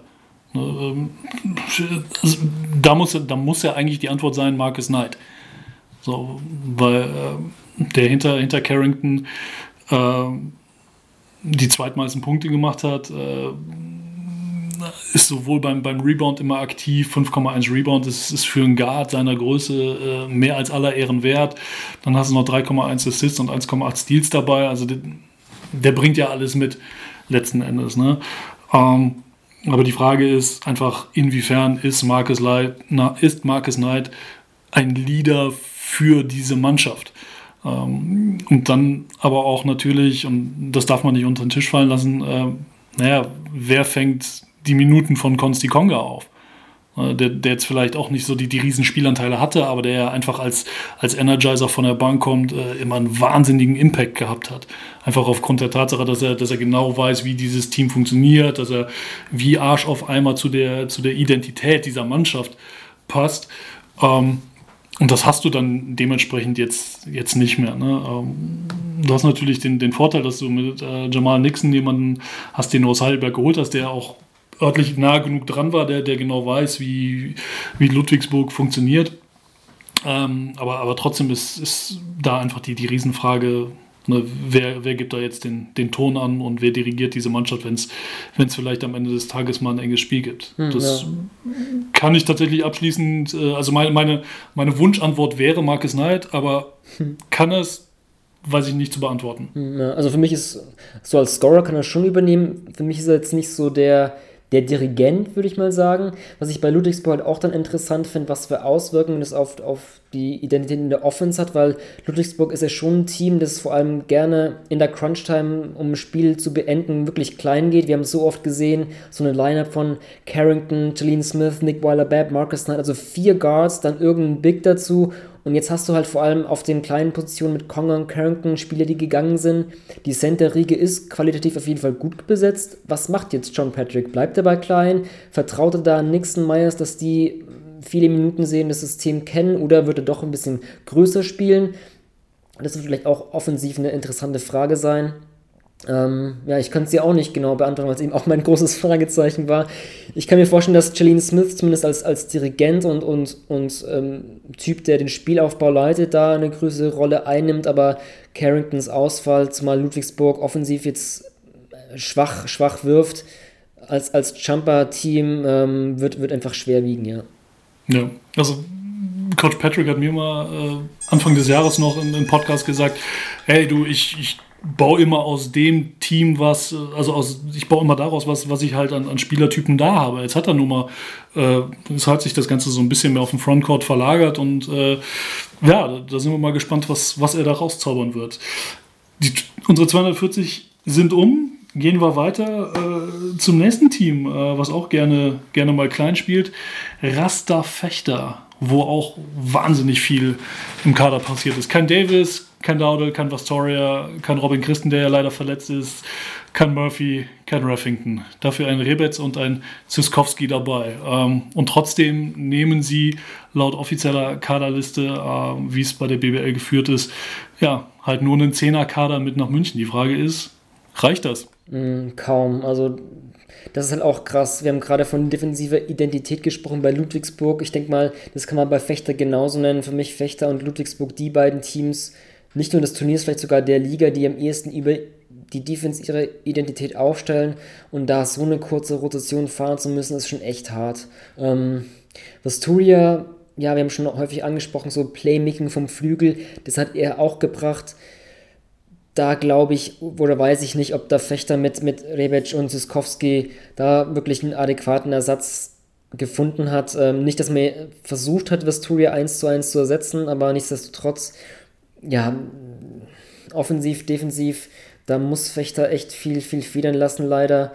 Deswegen ist es für mich vielleicht auch sogar fast das, weiß nicht, ob es das schwächste Team ist, aber ja, sind halt die Gegebenheiten, unter denen Petro Kais arbeiten muss. Ähm, nichtsdestotrotz einfach auch ein sehr, sehr guter, versierter Coach. Vielleicht, wenn wir zu den Neuzungen sagen können, wie viele Spieler schon unter Kais den Schritt gemacht haben, mit einfach Spieler, die jetzt auch schon ja, so Mitte 20, Ende 20 sind, aber dann trotzdem nochmal in Fechter einen Schritt gemacht haben. Deswegen bin ich trotzdem gespannt, ob diese Neuzugänge vielleicht dann gerade unter einem Coach, Pedro Kayes, da wirklich einen sehr, sehr guten Eindruck machen. Ähm, kann ich mir vorstellen unter dem Coach. Ja. Und worauf ich mich wahnsinnig freue, tatsächlich aber auch, ist, äh, ja, hey, wir sehen viel Philipp Herkenhoff und wir sehen hoffentlich ganz viel Luc van Sloten. So. Das äh, ist einfach ne, unter, unter Zukunftsgesichtspunkten betrachtet, äh, wenn wir so die, unsere junge deutsche Garde nehmen, ähm, wird das eine Riesenchance sein, gerade für Herkenhoff, der, der einfach auch viel auf der 5 gespielt hat oder spielen muss auch in, in Fechter. Ähm, und du hast mit, mit Kessens hast du halt nur einen ja, legitimen Backup äh, damit am Start. Ähm, der, wird, der wird richtig Minuten gehen müssen und, und ja, die Position 3 ist, ist auch relativ verwaist mittlerweile, so dass du sagen musst, ey, wenn du, wenn du irgendwie ansatzweise irgendwie aus dieser Gruppenphase raus willst, äh, erfolgreich, dann, dann, dann musst du auch die Jungs aufs Feld lassen, die halt unter der Saison bislang nicht so viel gesehen haben. Egal, ob das jetzt ein Luc van Sloten ist äh, oder auch ein Jarell äh, Reichel. Ähm, die Jungs brauchst du jetzt und vielleicht, wer weiß, ganz vielleicht kommt eben jetzt das zurück ähm, oder, oder zahlt es sich jetzt eher negativ aus, dass die Jungs halt während der normalen Saison eben nicht so viele Minuten gesehen haben und einfach nicht so die Spielpraxis haben. Mhm. Ja, könnte ein Faktor sein. Zumal Herkenhoff irgendwie hatte ja so eine, so eine gute Schlussphase der vorvergangenen Saison, auch mit der Playoff-Serie gegen Bamberg zum Beispiel. Aber hatte, wir hatten uns ja auch gefragt, warum es so ist. Hatten wir das Gefühl, nicht daran anknüpfen können, jetzt nicht so die überragende Saison gespielt, vielleicht auch, weiß ich nicht, in der Nationalmannschaft, in den U-Nationalmannschaften habe ich ihn vielseitiger gesehen, als jetzt ein Fechter auch eingesetzt worden ist.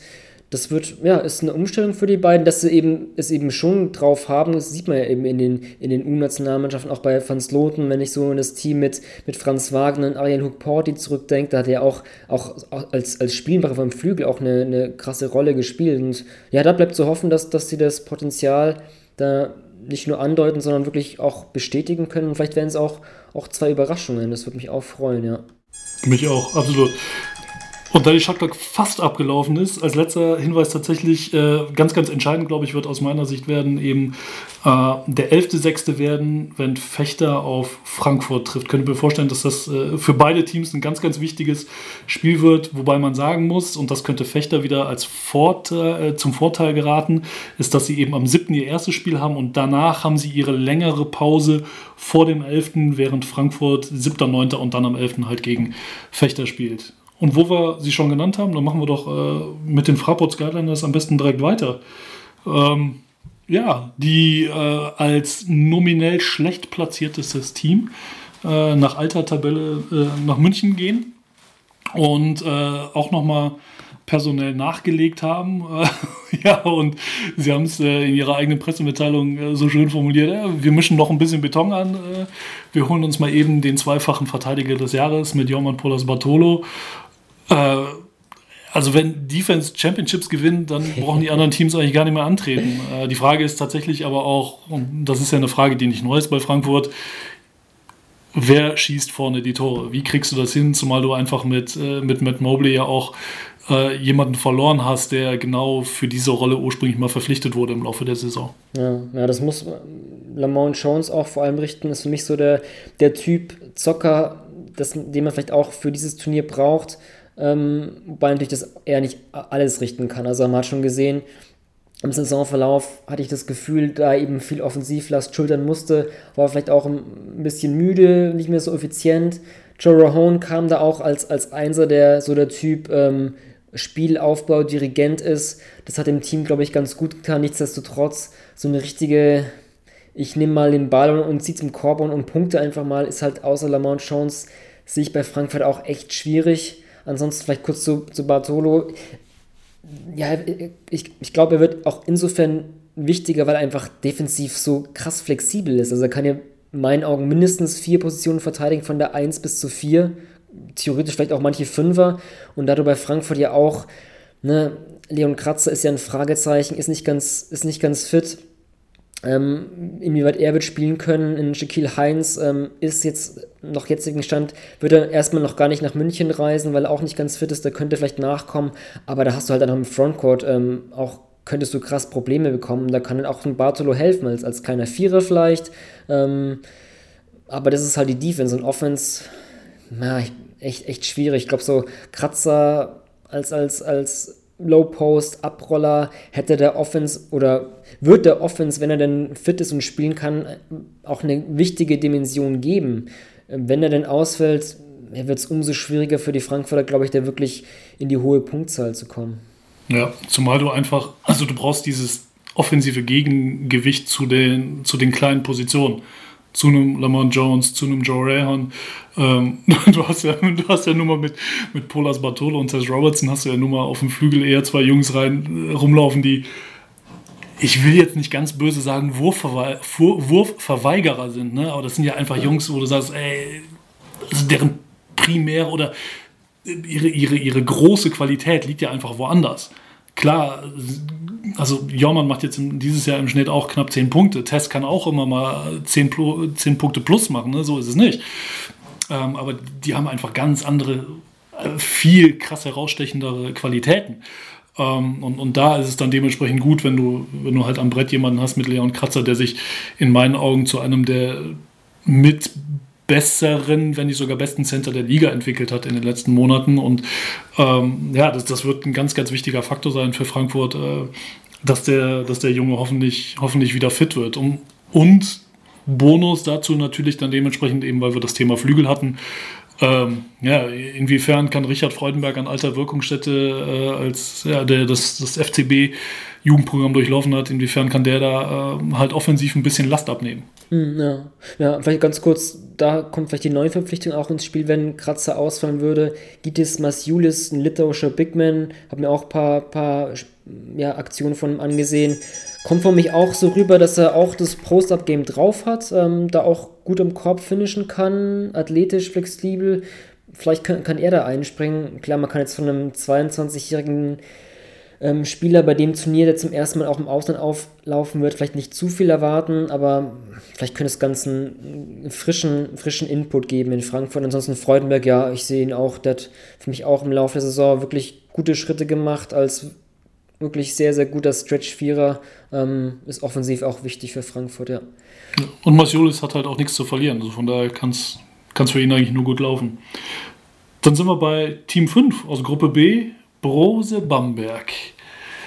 Der Reset-Knopf wird durchgedrückt und durchgedrückt und durchgedrückt und äh, ja, hat äh, einen Kader ergeben, der leider Gottes ohne Bryce Taylor und Louis Olinda auskommen muss.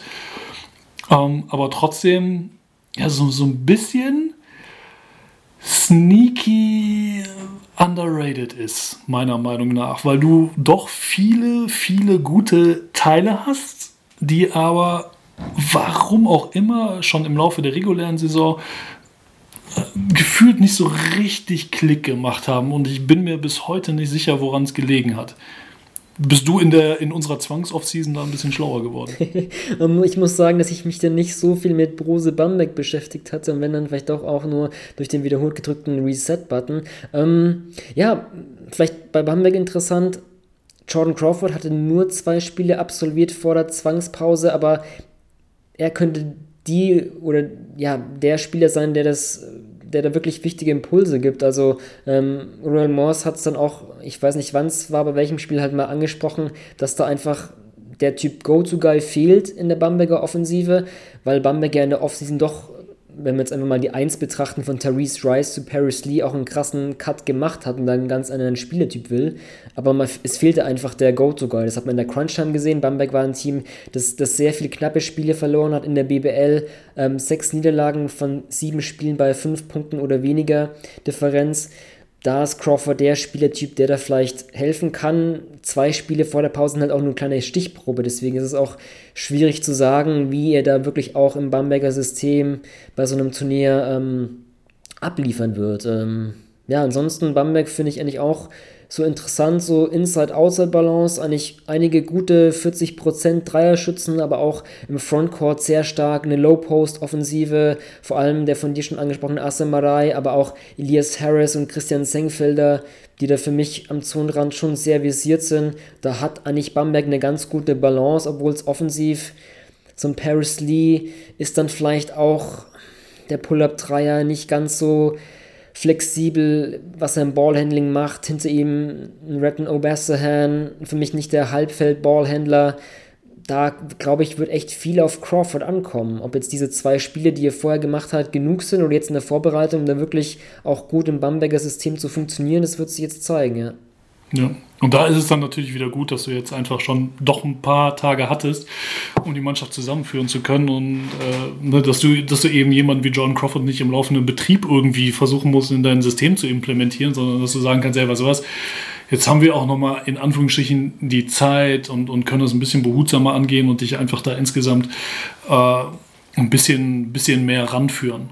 Ähm, das, das wird ein ganz, sicherlich ganz, das wird der Mannschaft und vor allem ihm ganz, ganz gut getan haben. Auf der anderen Seite ähm, ist das aber auch eine, eine Mannschaft, die ähm, ja in, in vielen Bereichen halt noch nicht so wahnsinnig viel Erfahrung mitbringt, was ihnen dann vielleicht, je länger das Turnier dauert, ähm, vielleicht ein Faktor werden könnte. Ne? Du hast mit Cameron Taylor jemanden, der wahnsinnig talentiert ist, aber ursprünglich aus Pro A, Pro B, dann ja im Ausland in einer kleineren Liga jetzt zurückgekommen ist.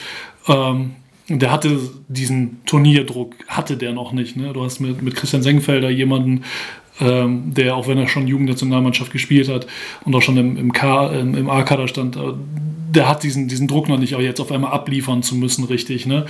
Ähm, und, das, und das sind ja auch zwei sicherlich sehr entscheidende Personalien innerhalb dieses Konstruktes. Und da bin ich mal gespannt, wie die Jungs äh, genau mit solchen Situationen dann umgehen. Hm, ja, auch so, ein Defensiv Bamberg für mich auch ein starkes Team, aber ich bin gespannt, wie sehr der, der Ausfall individuell einfach von einem Luis Olindi wiegen wird, weil er für mich auch der Typ flexibler Verteidiger ist, der ähm, ja, 3-4 mindestens verteidigen kann. Da bin ich mal gespannt, ob das nicht doch die, die auch die allgemeine Defense schwächen wird bei Bamberg. Ja, ja, so Sequenzen, wo er dann vorne irgendwie äh, den Drei aus der Ecke reinnagelt, um dann direkt irgendwie äh, in Transition dann doch noch irgendwie den, den Ball ans, Black, äh, ans ja, Brett zu blocken, äh, werden wir leider nicht sehen. Ja, die Chase-Down-Blocks waren schon so ein bisschen, fand ich, so ein Signature-Move von Olindi in der Saison. Das äh, leider nicht. Gut, soweit unter wir unter Zeitdruck in der Shotclock. Ähm, Junge, haben wir performt oder was? ich hoffe, wir haben jetzt viel Information reingepackt, aber nicht zu viel, dass, es, dass ihr zu ähm, ja, schnell folgen musstet. Ähm, jetzt machen wir ein bisschen langsamer, Jörg. Ähm, die, die Spieler, die wir, ja, wo wir ein bisschen subjektiv ein Auge drauf haben werden. Jeder von uns nennen wir mal fünf pro Gruppe. Ähm, ja, Gruppe A. Auf wen guckst du denn da besonders? Und dann nehmen wir die, die Reihenfolge, wie wir sie auch gerade hatten. Äh, FC Bayern München, Danilo Bartel ganz klare Sache. Du hast jetzt, äh, wir haben es vorhin kurz angesprochen, äh, du hast jetzt unten das Vakuum durch den nicht mehr dabei seienden Greg Monroe. Ähm, und das gibt natürlich Danilo gerade am, am Brett mit seinem im Post-Up, äh, gibt es ihm, ihm alle Touches dieser Welt und München braucht dann braucht ihn da natürlich auch sowohl als Scorer als auch einfach als jemand, der ja defensiv Aufmerksamkeit, äh, die, die Aufmerksamkeit der Defensive auf sich zieht. Äh, sie brauchen ihn als Passgeber, äh, sie brauchen ihn als Leader. Ähm, und, und das ist, ja, das könnte der Danilo sein, den wir, den wir auch schon in den BBL-Finals gesehen haben und der seinerzeit dominiert hat. Und, und da freue ich mich drauf. Hm. Ja, auf jeden Fall. Ja, ja ich bleibe also hast du, hast du jetzt sogar bei jedem, von jedem Team eingenommen? Sogar? Ich habe tatsächlich von Ach, jedem krass, Team okay. ja. Also ist so ganz, werde ich es leider nicht schaffen, aber zumindest in der Gruppe A schon. Ähm, wenn wir bei München bleiben, wir haben ihn auch schon erwähnt, ich habe Ismet Akbina, mehr einfach aus dem Grund, weil ich mal gespannt bin, aber halt für die Bayern auch über das Turnier hinaus wirklich eine Option sein könnte. Wenn, ja, du hast gerade schon erwähnt am Anfang so, ne, wir haben so erfahren, wie, wie Akbina als Spieler gewachsen ist oder auch als Mensch, die Karriereschritte, die er gemacht hat, die waren ja schon immer, ja, irgendwie stringent aufeinander aufbauen und jetzt hat er halt die Möglichkeit, mal bei einem Euroleague-Team zu spielen, auch wenn es natürlich jetzt nicht in der Euroleague als Wettbewerb ist, aber einfach von der Organisation, von seinen Mitspielern her. Und da bin ich gespannt, weil ich muss zugeben, dass ich jetzt vielleicht jetzt erstmal nicht denken würde, dass er jetzt schon Euroleague-Niveau hat für eine wirklich große Rolle Minuten. Man, München, Maudolo wird auch vertragslos, aber ich lasse mich da gerne eines Besseren belehren. Hat, ähm, als ich ihn beim letzten Länderspiel bei der letzten Länderspielpause getroffen, hatte mir auch erzählt, seiner Meinung nach hat er den, den besten Januar seines Lebens gespielt. Da wirklich eine gute Schlussphase bei Besiktas. Vielleicht kann er darauf anknüpfen und ähm, wer weiß, vielleicht ist er ja doch eine Option für die Bayern auch in der nächsten Saison. Ja, äh, und er ist auf jeden Fall einer, der, der diesen Fight halt annimmt. Ne? Du hast äh, in München, also dieser Kader ist einfach brutal tief. So, und wenn du da nicht spielen kannst, ja, dann spielst du halt auch nicht. So, also wenn du nicht gut genug bist, dann spielst du einfach nicht. Und, und Ismet ist jemand, der, der sich und der Welt einfach beweisen will, was er kann. Also der ist halt ein Competitor und das hat er schon immer in sich gehabt. Ähm, da gibt es ja dann auch so die schönen Geschichten, wo er dann bei, äh, bei Lehrgängen zusammengefasst U16, 18, 20, wo er damals noch jüngerer, halt U16-Jahrgang gewesen ist, äh, wo der dann damals in den Patrick Heckmanns und den Daniel Theiss dieser Welt äh, den Arsch aufgerissen hat im, im, im, Training, weil er halt einfach wollte. Ähm, ne, und das hat er bis heute nicht abgelegt und das hat ihn dahin gebracht, wo er jetzt ist. Und äh, also, ich kann mir ganz viel vorstellen, aber nicht, dass er damit jetzt aufhören wird. Ne?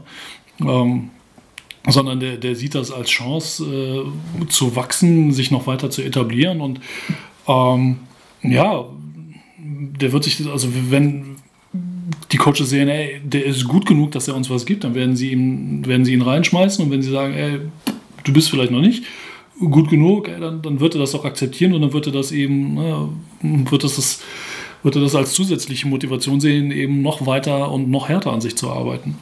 Ne? Aber nichtsdestotrotz, also, aber um, um vielleicht nochmal ganz kurz auf seinen Wert jetzt oder auf, auf seine Qualitäten zurückzukommen, ähm, für den FC Bayern München während dieses Turniers ist einfach die Tatsache, dass er sich halt auch auch wahnsinnig gut anpassen kann. Ich fand äh, Ismet immer auch jemanden, der sich in der Nationalmannschaft sehr gut an den Spielstil eines Dennis Schröder hat anpassen können. Wo du sagst, du hast, du hast ja mit Dennis schon jemanden, der dezent dominant auf der Eins agiert. Ähm, also gerade auch der, der einfach sehr balldominant ist. Und dann hast du mit Ismet jemanden, der eigentlich ein gelernter Einser ist, dann aber im Laufe seiner, seiner Karriere immer mehr auch Richtung 2 abgedriftet ist. Ähm, und der da einfach sehr gut koexistieren kann. Und das ist eine Riesenqualität, gerade auch innerhalb eines so stark geformten Kaders, wie der FC Bayern München ihn nun mal hat. Hm, ja, na gut, so die Kombination Akbinalo, ich ja, wäre interessant, äh, interessant zu wissen, wie viele Minuten die so in der Nationalmannschaft ins Parkett geteilt haben, so WM-Vorbereitung. Ähm, ja, werden wir vielleicht in München jetzt nicht so häufig sehen, da du dann mit Koponen und TJ Bray vielleicht Spieler hast, die mehr auf der 2 sind und dann Akmin wirklich der Backup von Los, aber nichtsdestotrotz eigentlich durch dann aus, aus deutscher Sicht auch eine ganz interessante Kombination. Ja, ja. oder also du, du kannst es ja sogar dann irgendwie so, ein, so ein drei äh, Three-Man-Lineup äh, mit Lo, Akpina und Koponen machen. So, und dann, dann weiß Maodo gar nicht mehr, in welche Ecke er jetzt den Ball durchstecken soll für den Dreier. Ne, weil du halt mit Koponen und Akpina eben zwei Schützen dann dabei hast. Also ähm, da hast du schon ziemlich viele Möglichkeiten. Hm, ja. Ja, ansonsten mache ich weiter mit einfach mal Ulm, weil ich es mir hier so notiert habe. Ähm, Dylan Osetkowski. Auch einfach der deutsche Pass, weil wir werden diesen Spieler auch einfach sehr wahrscheinlich sehr lange jetzt in der Liga sehen. Das wäre vielleicht ohne den, oder sehr wahrscheinlich ohne den deutschen Pass nicht möglich, äh, wenn wir mal so sehen, ne, was, was Götzinger noch häufig auch so an, an Bigman einsetzt und wie die sich entwickeln. Ein Scott Everton, der jetzt ja nach seiner Zeit in Braunschweig auch mal endlich, sage ich mal, den Sprung zu einem Team macht, das auch international spielen kann. Ähm, Manresa, die in der Champions League gespielt haben. Und Raymar Morgan hat damals, war jetzt keine Entdeckung insofern, aber hat auch einfach Göttingen als, als, als Sprung mitgenommen. Da ist einfach die, die Big Men in Göttingen, fand ich immer, scheint Royakas ein gutes Händchen zu haben. Und jetzt ähm, mit dem deutschen Pass werden wir, denke ich mal, viele Jahre in der BBL sehen. Deswegen lohnt es sich da auch drauf zu gucken und vor allem natürlich dann diese, ja, in Göttingen gespielt, jetzt der Wechsel zu Ulm oder beziehungsweise die Rückkehr vom Ausleihgeschäft und er wird ja auch dann in der nächsten Saison Ulm spielen, wie er sich da so einfinden wird. Ähm, da, da bin ich gespannt, deswegen habe ich bei Ulm einfach mal einen Osotkowski genommen, auch wenn es natürlich auch, auch viele andere ähm, Spieler gibt, auf die man gucken könnte. Ja, ähm, ich hatte ihn auch mit auf der Liste, habe mich dann aber tatsächlich bei Ulm äh, für Andi Obst entschieden. Mhm. Spannenderweise nicht, diesmal nicht für Per Günther, den haben wir schon zur Genüge auseinandergestraubt. Ich dachte schon, jetzt kommt was Per. Ja, Per, es, es, tut mir leid, es tut mir leid. Nein, aber Andi Obst einfach, ähm, wir haben es thematisiert, ne? du, du brauchst einen Scorer, du hast mit ihm einen Scorer, ähm, einen begnadeten Schützen, hm. aber der irgendwie in diesem System noch nicht so richtig geklickt hat. Ne? Seine Quote, also eine 6 Dreier pro Spiel, trifft davon nur jeden dritten, äh, einen Ticken weniger sogar. Und das ist natürlich, also das kann und darf eigentlich nicht sein, sein Anspruch sein. Und wir wissen ja alle, dass der werfen kann. Und die Frage ist einfach, wie kriegst du den ähm, in aussichtsreichere Positionen gedrückt? Hm, ja. ähm, ich lasse dich erstmal einen Schluck trinken und mach einfach mal weiter. Ähm, dann, also sehe ich bei Ups auch, also wir haben es schon angesprochen, auch jemand, der ja einfach dieses nicht nur Stutz, sondern auch eben Ballhandling übernehmen kann. Ähm, in der vielleicht einer größeren Rolle, jetzt wo Killian Hayes weg ist, ist es auf jeden Fall eine Chance, ja. Ähm, ich gehe zu Kreilsheim. Ich habe ihn auch schon erwähnt, Dwayne Russell, einfach, ja, der kann auch einfach zocken, hatte auch eine Phase, da war auch einfach nicht zu stoppen im 1 gegen 1 entweder er ist an dir vorbeigezogen, ähm, wenn der Switch kam, wenn du zu viel Abstand hältst, dann haut er dir den, den Stepback-Dreier rein. Ähm, ja, ein sehr spannender Spieler. Du hast ihn auch schon erwähnt, der den, auch einen großen Schritt nach vorne gemacht hat. Wir haben schon häufiger über ihn gesprochen, auch als MIP-Kandidat. Deswegen bei Kralsheim. Ich denke mal, da wird auch viel, einfach viele Verantwortung auf ihn zukommen. Er einfach viel, viel scoren müssen. Und vielleicht wird es auch die ja, die Wayne's World hatte ich es damals genannt, dass ich so ein bisschen sein Spiel analysiert habe. Das sehen wir dann vielleicht auch in München. Ja, also vor allem unter der Tatsache betrachtet, dass, dass Kreuzheim eben diesen personellen Aderlass hatte. Ne? Du hast mit ihm dann jemanden, der jetzt nochmal mehr machen muss, aber halt auch einfach aufgrund seiner Spielanlage eben mehr machen kann, eben dadurch, dass er, dass er sehr stark im 1 gegen 1 ist, ne? dass er einfach dieses unfassbare Ballhandling hat, dass er, ähm, dass gerade auch sein, sein erster Schritt äh, wahnsinnig schnell ist. Ähm, und, und ja, das, das gibt der Mannschaft so, so ein Stück weit dieses äh, etwas unberechenbare Element, was du, was du vielleicht dann auch brauchst. Ne? Ähm, und das Lustige ist ja tatsächlich, dass wenn man seine Zahlen aus, aus dieser Saison mit der äh, Saison letztes Jahr vergleicht, dass die, dass die reinen Zahlen gar nicht so unterschiedlich sind. Also sein, sein, sein Scoring, seine Rebounds, seine Assists, das ist gar nicht so furchtbar weit auseinander, aber ähm, ja, und, und das ist halt eben dann doch dieser, dieser Eye-Test, ne, von, von dem ja oftmals die Rede ist.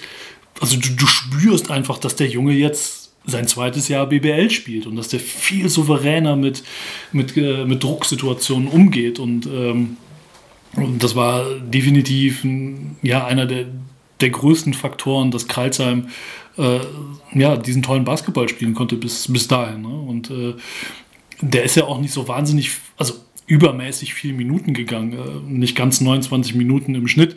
Das ist ja für einen 26-Jährigen, das ja, das ist ja ein Witz. Ne? Also da, da ist ja auch da noch, noch mal Luft nach oben und äh, ja, das wird man sicherlich dann auch im, im Verlauf dieses Turniers äh, bei ihm wird abrufen müssen, denke ich mal, einfach dadurch, dass die Rotation verknappt wird. Hm, ja, ja. Willst du Kralls haben? Wen hast du bei, bei den Marlins? Äh, ich hatte auch Russell tatsächlich Ach, okay, bei ihm, deswegen, deswegen habe ich mich da direkt mal so in, in Rage geredet. Ähm, und springe dann aber äh, direkt weiter zu, zu auch einer Personalie, die wir, die wir schon ganz kurz hatten. Äh, ist so ein bisschen mein, mein Keyplayer für das Team. Ist Dominik Lockhart für die BG Göttingen tatsächlich. Ähm, ne, wir, wir, haben eben ja auch gesagt, ne, Osetkowski halt weg, Anderson weg. Du hast mit Roof hast du, hast du einen Spielmacher auf der, auf der 3. Ähm, ja, aber, aber Dominik ist einfach aufgrund seiner, seiner Größe, aufgrund seiner Variabilität ähm, und auch mittlerweile seiner Erfahrung, muss man ja sagen, einfach so, ein, so ein bisschen der, der stille Leader ähm, dieser Mannschaft. Ja, und, äh, du hast ja auch gesagt, sein, sein Wurf ist deutlich besser geworden und, und das ist etwas, was diese Mannschaft brauchen wird, wenn sie in diesem Turnier bestehen will. Hm, ja. ja. Was ich vielleicht noch, ich hatte auch ja gerade schon viel über ihn gesprochen. Ansonsten war ja auch, als wir damals im Februar so ein bisschen über die, die DBB-Snaps, als um die Nominierung für das Nationalmannschaftsfenster ging, da haben wir ihn ja auch angesprochen, weil es ja dadurch war ja schon auch ein Nationalspiel und hat er nicht nochmal jetzt einen Schritt gemacht und trotzdem dann nicht im Aufgebot war, war ja schon, war schon überraschend, ja, auf jeden Fall. Ähm, ich habe bei, bei Göttingen Bennett Hund, auch, auch vorher schon erwähnt, eben aus, einfach aus diesem Grund, ähm, wirklich sehr, sehr krasser Saisonstart. Für mich sehr überraschend, dass er damals so schnell wirklich in, auf der 1 übernehmen konnte. Fand ich, fand ich sehr erfrischend. Ähm, jetzt ohne Keen Anderson. Bin mal gespannt, ob er daran ja, wieder anknüpfen kann. Ja, wird vielleicht auch ein Stück müssen. Ja. Mhm. Hervorragend. Dann, Dann habe ich noch Oldenburg. Als, genau, Oldenburg. Äh, da gibt, da kannst du ja im Prinzip fast jeden nehmen, ne? aber ich bin tatsächlich dann auch ähm, bei einer Personalie gelandet, die wir, die wir im Laufe des Jahres auch schon mal besprochen hatten. Äh, Braden Hobbs, ähm, der ne, ebenso dieser, dieser Point Guard Gegenentwurf von dem ist, was Tyler Larsen einfach basketballerisch mitbringt. Ähm, und womit er gefühlt, nachdem Oldenburg Larsen reingebracht hatte, anfangs so ein bisschen zu kämpfen hatte. Ähm, und dann jetzt aber mehr und mehr immer wieder zu seinem Spiel gefunden hat, meiner Meinung nach. Und äh, einfach diese, diese Kongenialität auf der, auf der Eins, äh, ja, braucht diese, braucht diese Mannschaft, weil du, weil du einfach äh, eine, eine Schaltzentrale brauchst, um, um vor allem auch deine ganzen Schützen irgendwie in, in Position zu bringen, beziehungsweise dann, wenn sie sich in Position gebracht haben, äh, naja, um, um sie dann halt auch bestmöglich anzuspielen. Hm, ja. ja, ich habe bei Oldenburg doch Ricky Paulding genommen. Einfach die Frage, wie menschlich ist denn jetzt eigentlich Paulding, wenn er mit, mit 37 Jahren jeden zweiten Tag spielen muss, aber trotzdem ja der, der Oldenburger ist, der die meisten Minuten abreißt und ja in der Saison ich weiß gar nicht, ob sie schon zweimal oder mindestens einmal ja durchgespielt hat, auch ein, Overtime-Game mit 45 Minuten. Ja, bin mal gespannt, ob, ja, wie menschlich er ehrlich ist. Oder ob er das einfach auch wieder ohne, ohne ähm, Wimpernzucken einfach verkraften kann. Ähm, ja, bei Ricky Body muss man wahrscheinlich immer aufpassen, dass der keinen Cut irgendwo kriegt, sonst hängen da dann die Drähte raus. Also, ja, es gibt, so, es gibt so auch so ein krasses Foto äh, von, von Ulf Duda geschossen ich weiß nicht mehr, welches Spiel es war und auch, muss ich zugeben, nicht mehr welche Saison. Das dürfte jetzt schon ein, zwei Jahre her sein, aber auch so ein, so ein Emotionsbild nach irgendwas, ein Dank und dann auch die Perspektive so leicht von unten und dann dieser, einfach dieser Schrei raus und einfach so angespannt. Du hast irgendwie jeden Muskel im Gesicht gesehen. Es war irgendwie wie so ein, also das war jetzt nicht despektierlich, aber wie so Alien wirklich. So, das war echt ein, da muss ich immer, immer mal wieder dran denken, wenn ich an Ricky Pauling muss ich an dieses Foto denken. Ähm, ja. Klasse Ding. Ja, und, und, ist ja auch nun mal auch einer, der äh, extrem erholt in dieses Turnier reingehen wird. Ist ja einfach so. Ne? Und, und der Vorteil ist natürlich auch bei ihm, er hat, er hat halt einfach schon alles gesehen. So. ja, es ist so. Und, und ähm, aber da, da kommen wir vielleicht abschließend ganz am Ende nochmal drauf, ist ja gerade halt auch in der, in der Gruppenphase, ey, du kannst ja mit einem Sieg schon weiter sein. so, also dementsprechend hast du da auch da sogar die Möglichkeit, vielleicht so ein bisschen dir nochmal Kräfte einzuteilen und, äh, und dann weiß auch ein Ricky Porting, ja, ich muss vielleicht nur ein richtig gutes äh, Spiel von diesen Vieren raushauen und dann, dann sind wir erstmal safe in der nächsten Runde. Hm, ja. hm. Dann zur Gruppe B. Ähm, ich fange mal einfach an mit Berlin. Hm, Markus Eriksson. Berlin schrieb neulich mal in der basketballlosen Zeit auch äh, Zitat, einen besser im Basketballtraining stehenden Spieler als ihn dürfte es wohl im Moment kaum geben. Ähm, ja, Markus Eriksson, ein Schwede, und das ist ja schon so mit das Land, jetzt auch vor allem in Europa, das eigentlich die, die, die lockersten Lockerungen hatte, sage ich mal. Also da war ähm, Trainieren und in die Halle ja wirklich ein einfaches Ding. Und da Markus Eriksson ja eh schon einer der besten Schützen der Liga ist, will ich jetzt schon mal sehen, dass er da auch hier die 7, 8 Dreier reinrotzt. Deswegen Markus Eriksson. Ja, ein guter Pick, auf jeden Fall. Ich, den hatte ich auch mit auf der Liste, bin dann aber äh, doch mit Martin Hermansson gegangen. Ähm, einfach weil, ja, weil er einfach so abgebrüht ist und vor allem, ähm, und das werden wir jetzt dementsprechend in der BBL sehen, wenn es gegen BBL-Competition geht, wie tough der ist. Ähm, einfach in diesem, diesem auch eine sehr körperlich großen Kader geht er oftmals so ein bisschen unter. Oder wirkt er halt auch einfach, klar, er ist in Anführungsstrichen ein kleiner Spieler, aber da wirkt er einfach halt kleiner. Ne? Aber Martin Hermansson ist einfach jemand, der, der auch einen wahnsinnig stabilen Körper mitbringt. Also physisch ist der, ist der ähm, deutlich, bringt er deutlich mehr mit, als man vielleicht so auf den ersten oder auch auf den zweiten Blick sehen mag. Also gerade, gerade so die, die, die unteren Extremitäten, also der, der hat einen, ab dem Rumpf abwärts ist er so wahnsinnig stabil.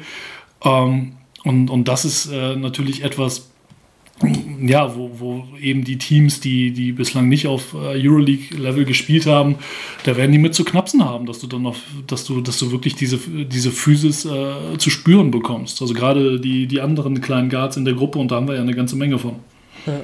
Na, da du, da du Hermannsson hast und nicht Eriksson, ja auch schade, dass die Troika in Berlin mit Mason ähm, gesprengt wurde.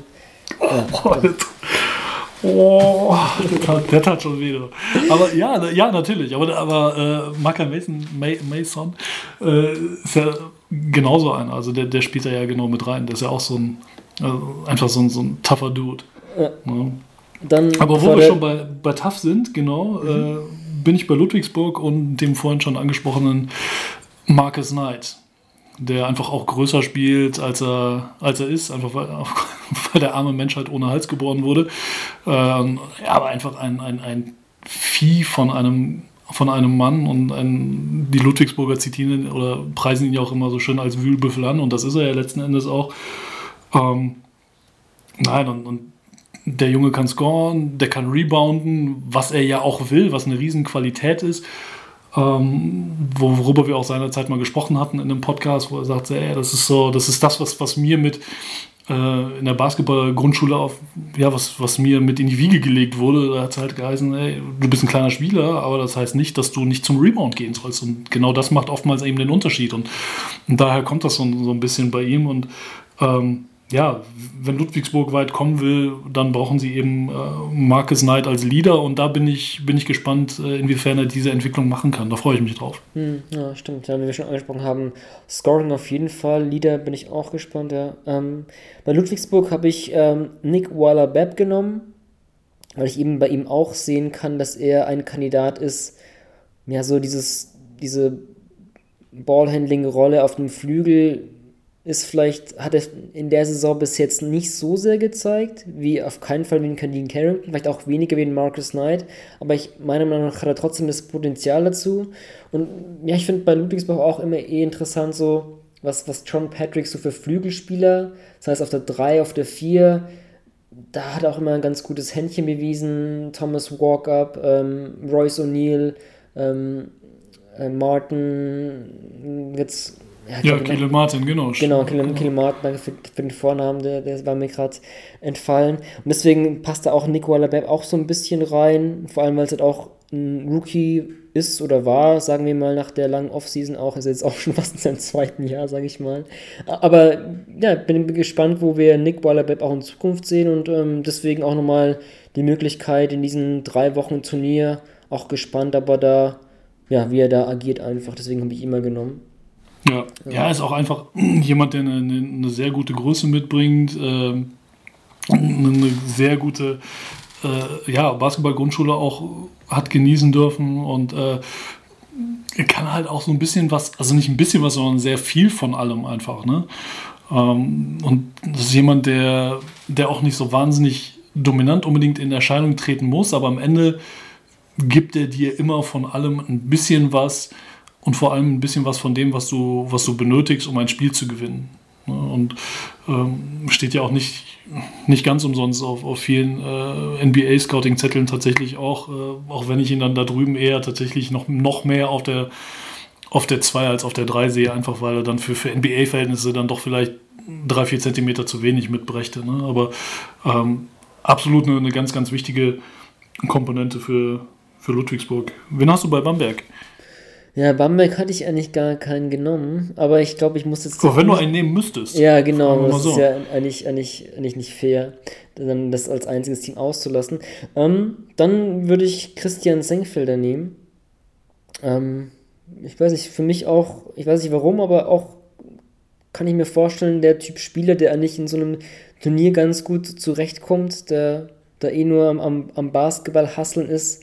Ähm, ja, ich habe es schon angesprochen, auch so, so ein Typ kann am Low Post spielen, hat aber auch den Wurf. Ich hatte irgendwann mal glaube ich, auch in, in, in einer unserer Podcast-Folgen so die These aufgeworfen, hm, ist so ein bisschen Danilo Bartel light vielleicht. Ähm, hat auf jeden Fall von Braunschweig zu Bamberg einen sehr, sehr guten Schritt gemacht und ähm, von ihm werden wir, glaube ich, auch noch, noch viel sehen in der BBL. Deswegen würde ich jetzt mal spontan Bamberg einen Senkfelder nehmen.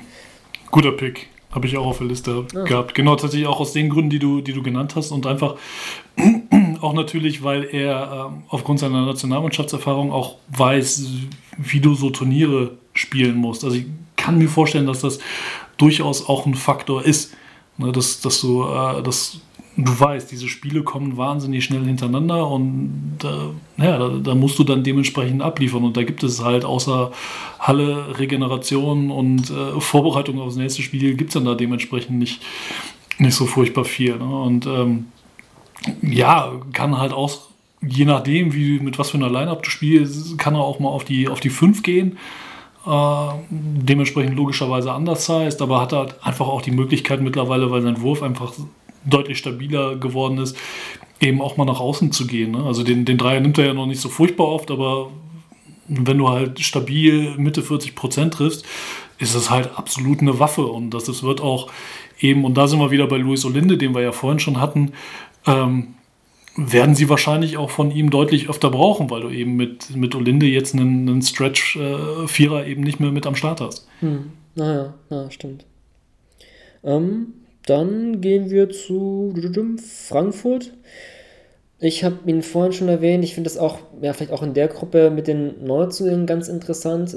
Gitis Masjulis, ich glaube, so sehr will ich da gar nicht mehr mich wiederholen, was ich auch in dem, in dem Frankfurt-Take hatte ein spannender Mann für mich, 22-jähriger Litauer, ähm, wie, wie alle Litauer oder Balten, natürlich auch äh, mit Wurf ausgestattet für einen Big Man aber macht für mich auch einen Eindruck, dass er da offensiv wirklich gute Hände hat, mit, mit beiden Händen abschließen kann, so rechts den, den, den Hakenwurf Skyhook-mäßig drauf hat. Ähm, ich hatte auch den, den teaminternen Podcast der Skyliners gehört, wo Gunnar Wittke auch meinte, ja, sie hatten eigentlich schon angefragt, ob sie auch ihn schon direkt für die neue Saison verpflichten könnten. Das hat dann die Agentur erstmal abgelehnt, aber ne, weiß man ja nicht, vielleicht, vielleicht passt es ja auch. Auch, auch natürlich auch ganz spannend. Ähm, jetzt für das Turnier in Spiele zu verpflichten und den gleich darüber hinaus verpflichten zu wollen. Ähm, auch ein ganz, ganz ja, passender Ansatz eigentlich. Aber deswegen auch vielleicht, wenn Frankfurt so sehr interessiert ist und eh als, als Ausstellungsstandort ähm, ja, anscheinend auch über Deutschland hinaus natürlich bekannt ist, ähm, kann ich mir vorstellen, dass, dass wir da auch Freude haben werden an, an dem litauischen Bigman Masiulis. Ja, spannender Pick. Ähm, hatte ich auch mit auf der Liste, bin dann tatsächlich aber bei Frankfurt äh, eher bei äh, Richard Freudenberg am Ende des Tages gelandet, tatsächlich. Ähm, eben auch, ne, weil, wir, weil er sich einfach im Laufe der Saison extrem gut ähm, entwickelt hat und je nachdem, was eben jetzt ne, auf, der, auf der ganz großen Position passiert, eben, du weißt nicht genau, wie fit ist Leon Kratzer, kann er wirklich mitspielen und wenn ja, ist er bei 100% oder nein, äh, eben, ne, wie sehr schlägt der Litauer ein ähm, wer, wer kann neben diesem ja, Defensivduo Robertson, Polas Bartolo am besten koexistieren und da bist du dann zwangsläufig bei, bei Richard Freudenberg, ne, der ähm, ja einfach eine, eine, extrem gute Größe mitbringt, der hat einen Wurf, ähm, hat eigentlich auch ein offensiv sehr gutes Entscheidungsverhalten, was ihm noch so ein bisschen fehlt. Nach wie vor ist so diese, diese ja, Grundaggressivität, was dann sein Scoring angeht. Ne? Ähm, da, da ist er, das ist vielleicht so ein bisschen die Parallele, ein ganz kleines Stück weit zu Louis und Linde, dass er da ab und zu so ein bisschen zu zögerlich ist. Ähm, aber das, das kann ja vielleicht noch, noch kommen und ähm, ist, dafür ist dann vielleicht tatsächlich jetzt auch so ein, so ein Turnier ähm, ganz gut, wo du einfach als, als Frankfurter Mannschaft reingehst. Du weißt, äh, du hast gegen die vier Teams, die du in deiner Gruppe B hast, hast du in der regulären Saison kein einziges Spiel gewonnen. Du bist dann 0 und 6 rausgegangen. Äh, ja, offensiv fehlt dir ganz viel. Äh, nee, Feuer frei, Junge. Und, und mach vielleicht einfach mal. Ne? Wer weiß, wofür es gut ist in diesen in diesen vier Spielen und so Gott will, vielleicht ja sogar noch das ein oder andere Spiel mehr. Hm, ja, wenn du schon ansprichst, ohne Olindi oder auch ohne den Killian Hayes, wenn wir dann das Turnier sehen oder wenn wir jetzt mal auf den deutschen Nachwuchs bleiben, wo vielleicht dann auch Spieler sehen, die jetzt mehr Minuten bekommen und mal so auf die besten U22-Spieler blicken, was ja auch ein Award ist, ist dann auch ja, Richard Freudenberg einer der Top-Kandidaten, würde ich mal sagen. Ähm, Hätte Frankfurt in dem Sinne auf jeden Fall verdient, nachdem Leon Kratzer letztes Jahr das Ding schon nicht bekommen hat, was eine Riesenfrechheit gewesen ist. Aber darüber rege ich mich an dieser Stelle nicht mehr auf, das habe ich schon oft genug getan. Äh, gut, ähm, dann lass uns noch das letzte Team nehmen, Fechter. Mm, ja, ich habe da, muss ich sagen, jetzt eine, eine Doppelspitze nächstes Mal. Ich habe beide Neuzugänge, ähm, Matic Rebic und Jaroslav Siskowski. Ich habe es vorhin schon angeschnitten, einfach ja, Spielertyp, Mitte 20, in Fechter unter Kayes, machen den Schritt. Deswegen bin ich eben auch gespannt, wen er da aus dem Hut gezaubert hat. Ich hatte im letzten Podcast so ein bisschen Suskowski angeschnitten bei Rebic. Ja, das ist, glaube ich, auch, der kann, der kann auch ein richtiger Zocker sein. Also der hat auch diese Stepback, Sidestep-Dreier drin, die man vielleicht in der BBL von einem Kilian Hayes, Jan Spahn gesehen hat. Ähm, das schien mir bei Rebic auch, auch äh, gern genommener Wurf zu sein. Ein Spieler, der sehr gerne scheint mir auch den Ball hat beim Defensivrebound bekommt und dann sehr, sehr schnell pusht. Das scheint mir auch gut zu Fechters Stil zu passen. Könnte dann vielleicht auch so ein bisschen die Jordan Davis-Rolle übernehmen, als, als Impulsgeber von der Bank. Ähm, ja, von ihm bin ich, bin ich auch mal gespannt. Ähm, scheint mir auch ein sehr spannender Spielertyp zu sein, ähm, den man sich vielleicht auch gut auch, einfach im Fernsehen ansehen kann, wenn, ist dann vielleicht auch der Typ, okay, als, als Coach mal kurz ähm, an den Kopf fassen wegen der Wurfauswahl vielleicht, also nicht, dass es so ist, aber kann ich mir vom Spielertyp vorstellen, wenn ich mir seine Würfe ansehe, aber natürlich von neutraler Sicht dann auch, auch sehr, sehr spannend zu beobachten am Fernsehen dann. Ja, genau aus dem Grund habe ich auch äh, Rebec mit, mit auf der Liste tatsächlich. Äh, war erst so ein bisschen hin und her gerissen zwischen ihm und Josh Young ähm, der ja einfach als, als Leader dieser Mannschaft, äh, denke ich, unangefochten ist und da sicherlich ähm, auch, auch richtig in die Minuten wird gehen müssen, aber einfach, wenn du Ne, wir haben es ja vorhin schon gesagt, wenn du eben nur mit zehn Mann nach München fährst, dann, dann brauchst du jeden, jeden, der dir irgendwie Minuten geben kann und gerade eben auch auf, ähm, auf Positionen, wo, wo du halt Leute hast, die, die richtig äh, ackern, vor allem auch defensiv. Ähm, und da kann man ja dann sicherlich auch noch ne, Maxi Leo noch mit, mit reinnehmen, wo du sagst, ey, der, den musst du dann zwischendurch mal irgendwie ins Sauerstoffzelt verfrachten.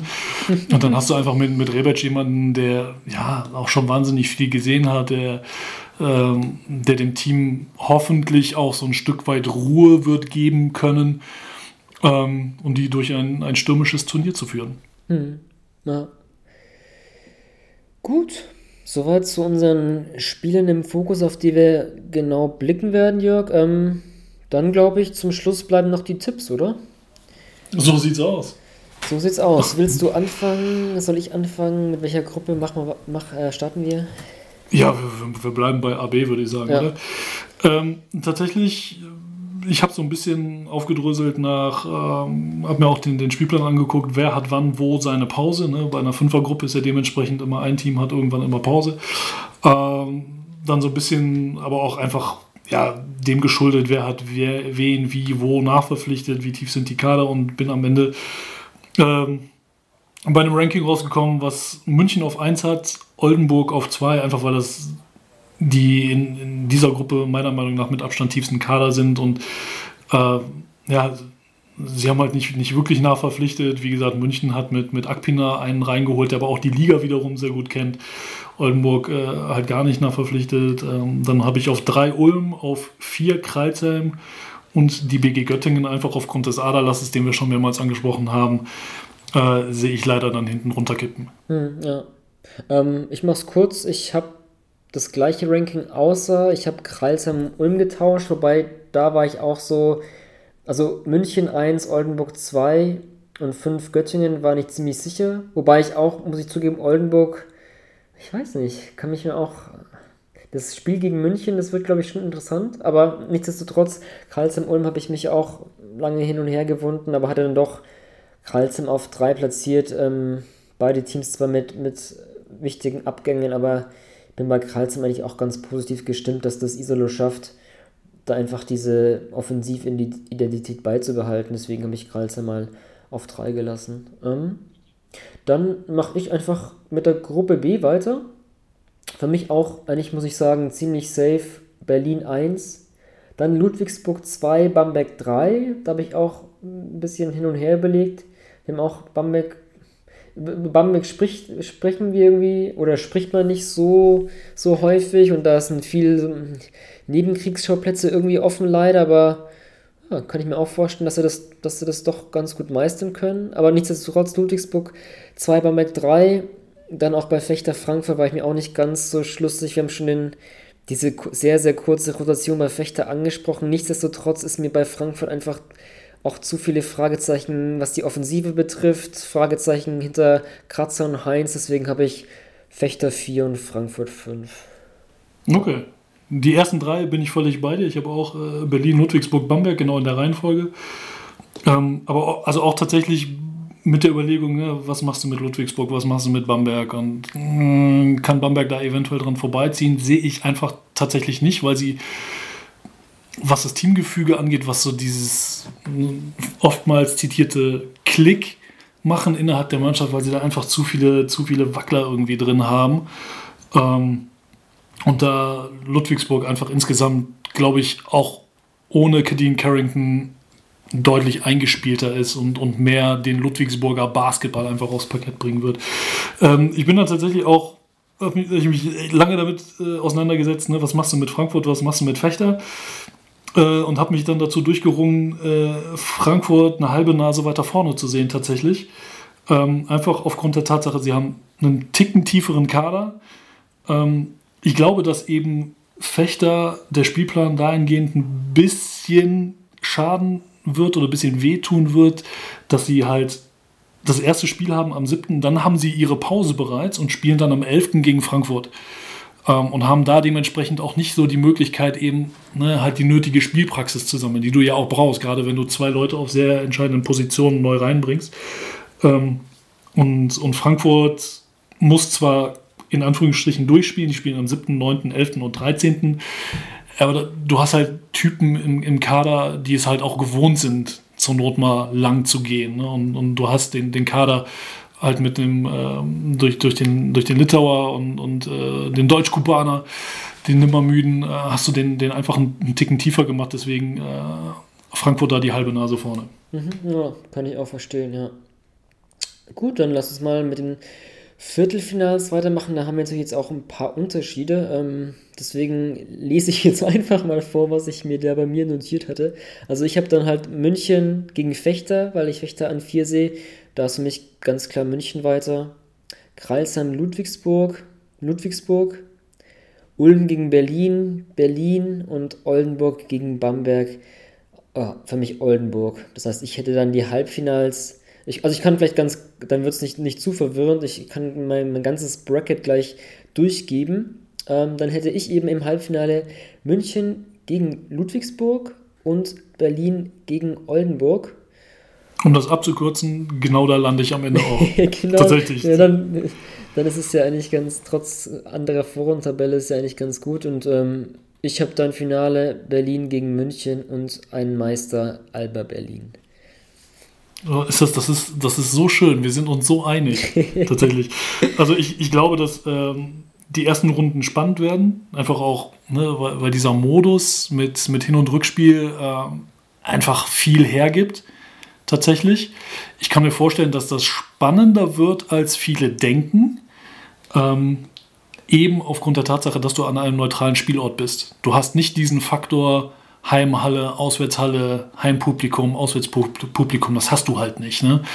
Ähm, wo du ja oftmals, also man hat es, also gerade auch im, im FIBA Europe Cup hat man es äh, oftmals gesehen, wo du, wo Teams auswärts mit 20 auf den Arsch kriegen und dann sagst du, ja, okay, Gott, wozu spielst du dann überhaupt noch das, das Rückspiel? Und dann kommst du in die eigene Halle, ja, und so wie du das Ding mit 20 abgegeben hast, das erste gewinnst du dann halt das Rückspiel mit 25 oder 30 meinetwegen ne? und, und drehst dann quasi das Gesamtergebnis nochmal. Ähm, und, und das dementsprechend halt jetzt ne, so und auf neutralem Boden, ähm, glaube ich, wird auch viel, viel egalisieren da dementsprechend. Ähm, sodass definitiv, also auch die, die Erstrundenpaarungen, glaube ich, könnten oder werden definitiv sehr spannend werden, auch die, die Halbfinalpaarungen. Ähm, aber einfach aufgrund der, der Tiefe Und, und der, der, der individuellen Klasse sehe ich dann ähm, tatsächlich auch München und, und Berlin vorne, dass, dass die es am Ende bis ins, ins Finale packen. Ähm, ja, und dann wird Berlin sich das meiner, meiner Ansicht nach auch nicht mehr nehmen lassen. Also sie wissen jetzt mittlerweile, wie du spielen musst, um Titel zu gewinnen, was ja etwas gewesen ist, was man, naja, worüber wir jetzt lang genug die letzten zweieinhalb Jahre diskutiert haben, äh, um dann endlich dieses Frühjahr die Erkenntnis zu gewinnen, äh, das funktioniert, was die da machen. Und das, also, dass es funktioniert, wussten wir auch vorher, aber es funktioniert insofern, als dass man damit auch Titel gewinnen kann. Ähm, ne, und, und das, das ist für mich am Ende so ein bisschen der, ähm, ja, der kleine Vorteil, der, der für Alba Berlin spricht dieses ja, Jahr. Ja. Auf jeden Fall, der Hunger sollte auch da sein. Ähm, ja, ich hab, hatte so in Gruppe A, so München, Oldenburg ist ja auch dann der letzte Vorrundenspieltag so ein bisschen als Schlüssel ausgemacht. Falls da wirklich Oldenburg gewinnen würde und München nur an, an zwei ins Viertelfinale gehen würde, könnte dann München, Bamberg und im Viertel und München, Berlin im Halbfinale. Das ist natürlich auch ein schwieriger Weg. Ähm, aber nichtsdestotrotz, ich bleibe trotzdem auch bei meinem ja, Tipp Berlin, München mit Meister Alba Berlin. Ähm, ja. Glaube ich, wird nicht dazu kommen, weil, also alles ist möglich, ne? aber ähm, ich könnte mir vorstellen, dass Oldenburg tatsächlich wohl dosiert durch die, durch die Vorrunde geht tatsächlich. Einfach weil du, weil du, äh, ja, weil du genau weißt, ne, du brauchst halt nur ein gewisses Maß an, an Siegen und äh, kannst dann da auch den, den einen oder anderen Spieler vielleicht mal schonen und äh, musst dann vielleicht auch gegen den FC Bayern München nicht, nicht mit der vollen Kapelle auflaufen oder halt komplett Gas geben, wenn du zu dem Zeitpunkt halt weißt, hey, wir sind, wir sind da eh schon safe. Hm, ja. Na, dieses ist ja auch ganz interessant, dieses Turnierformat auf Clubebene und wie das dann, ja, dieses Körner aushalten und, und gucken auf die anderen Gruppe und okay, spekulieren wieder ein bisschen. Ich glaube jetzt nicht so sehr, dass es so ein großer Fakt ist, weil durch die lange Pause hat eigentlich jedes Team da auch irgendwie selbst mit sich, ist mit sich beschäftigt, aber gut, wer weiß, ist vielleicht auch dann eine ganz schöne Spielerei. Ähm, gut, das soll es gewesen sein mit dem großen Preview-Podcast. Ähm, an euch da draußen. Lasst es auch gerne wissen, weiß nicht, auf welche Spiele ihr gerne achtet. Ähm, Wenn es um die Neuzugänge geht, da werden wir auch parallel ähm, noch einen Artikel haben. Äh, Lukas Feldhaus hat sich sowohl die Neuzugänge, also die ganz frisch in der Liga sind, als auch die, die Rückkehrer, also die, die wir schon mal in der Liga gesehen hatten, wie in Isenmed Akbena zum Beispiel, die jetzt eben wieder zurückkehren, mal so genauer angeguckt, ähm, ja, was von denen zu erwarten ist. Ansonsten bleibt vielleicht mir noch zu sagen, macht auch mit gerne bei unserem BBL-Manager-Spiel, das haben wir auch reaktiviert wie die Saison, ist vielleicht ja auch sehr, sehr spannend, weil es eben durch dieses neue Turnierformat man ja auch sogar so ein bisschen ähm, tippen muss, weil ist klar, ähm, je mehr Spieler du hast von vornherein, die dann auch vielleicht im Finale stehen, desto besser, auch wenn du, wenn wir mehr Trades freischalten, ähm, fünf Stück direkt dann nach der Vorrundenphase beginnt die Trade-Phase, wo ihr eben dann äh, Spieler austauschen könnt und dann kommt noch ein Trade hinzu, also da sowohl drauf achten, okay, wer, welcher Spieler sammelt viele Fantasy-Punkte für mein Team, als auch, okay, ich will natürlich auch Spieler haben, die dann bis zum Finale spielen. Das ist vielleicht auch eine ganz neue Komponente, die wir so nicht hatten. Wir sind auch mal gespannt, was das für das, ähm, ja, für das, für den Spielspaß macht. Da könnt ihr euch gerne kostenlos natürlich wie immer ähm, ein Team zusammenzustellen. Äh, Jörg, weiß nicht, ob du auch, auch ein Team zusammenstellen willst oder ob die, die, Hauptrunde nicht so nicht so Produkt, äh, nicht so äh, gut für dich war. Doch, doch, ich habe ja? äh, tatsächlich auch Anfang des Jahres hatte ich mir ein Team zusammengestellt. Ich habe aber keine Ahnung, wie da mein, mein Ranking gewesen ist am Ende tatsächlich. Ja, ja. Äh, aber ich muss mein Team noch basteln, gar keine okay. Frage. Sehr gut. Ähm, dann bleibt mir nichts weiter zu sagen als dir, Jörg, und euch da draußen einfach viel Spaß zu wünschen. Endlich, endlich wieder Live-Basketball. Ja, hoffen wir, dass wirklich jetzt das, das, das Sportliche in den Fokus rückt, dass ja, die Spieler gut vorbereitet ins Turnier gehen können, dass sich niemand verletzt durch die kurze Vorbereitungszeit und ja, dass wir einfach mal wieder schönen Basketball am TV erleben können with the ninth pick in the 1998 NBA Draft. Ball ist bei Nowitzki, da muss er hin jetzt. Und verteidigen! Verteidigen jetzt! Es ist schlicht und ergreifend der einzig wahre Hallensport.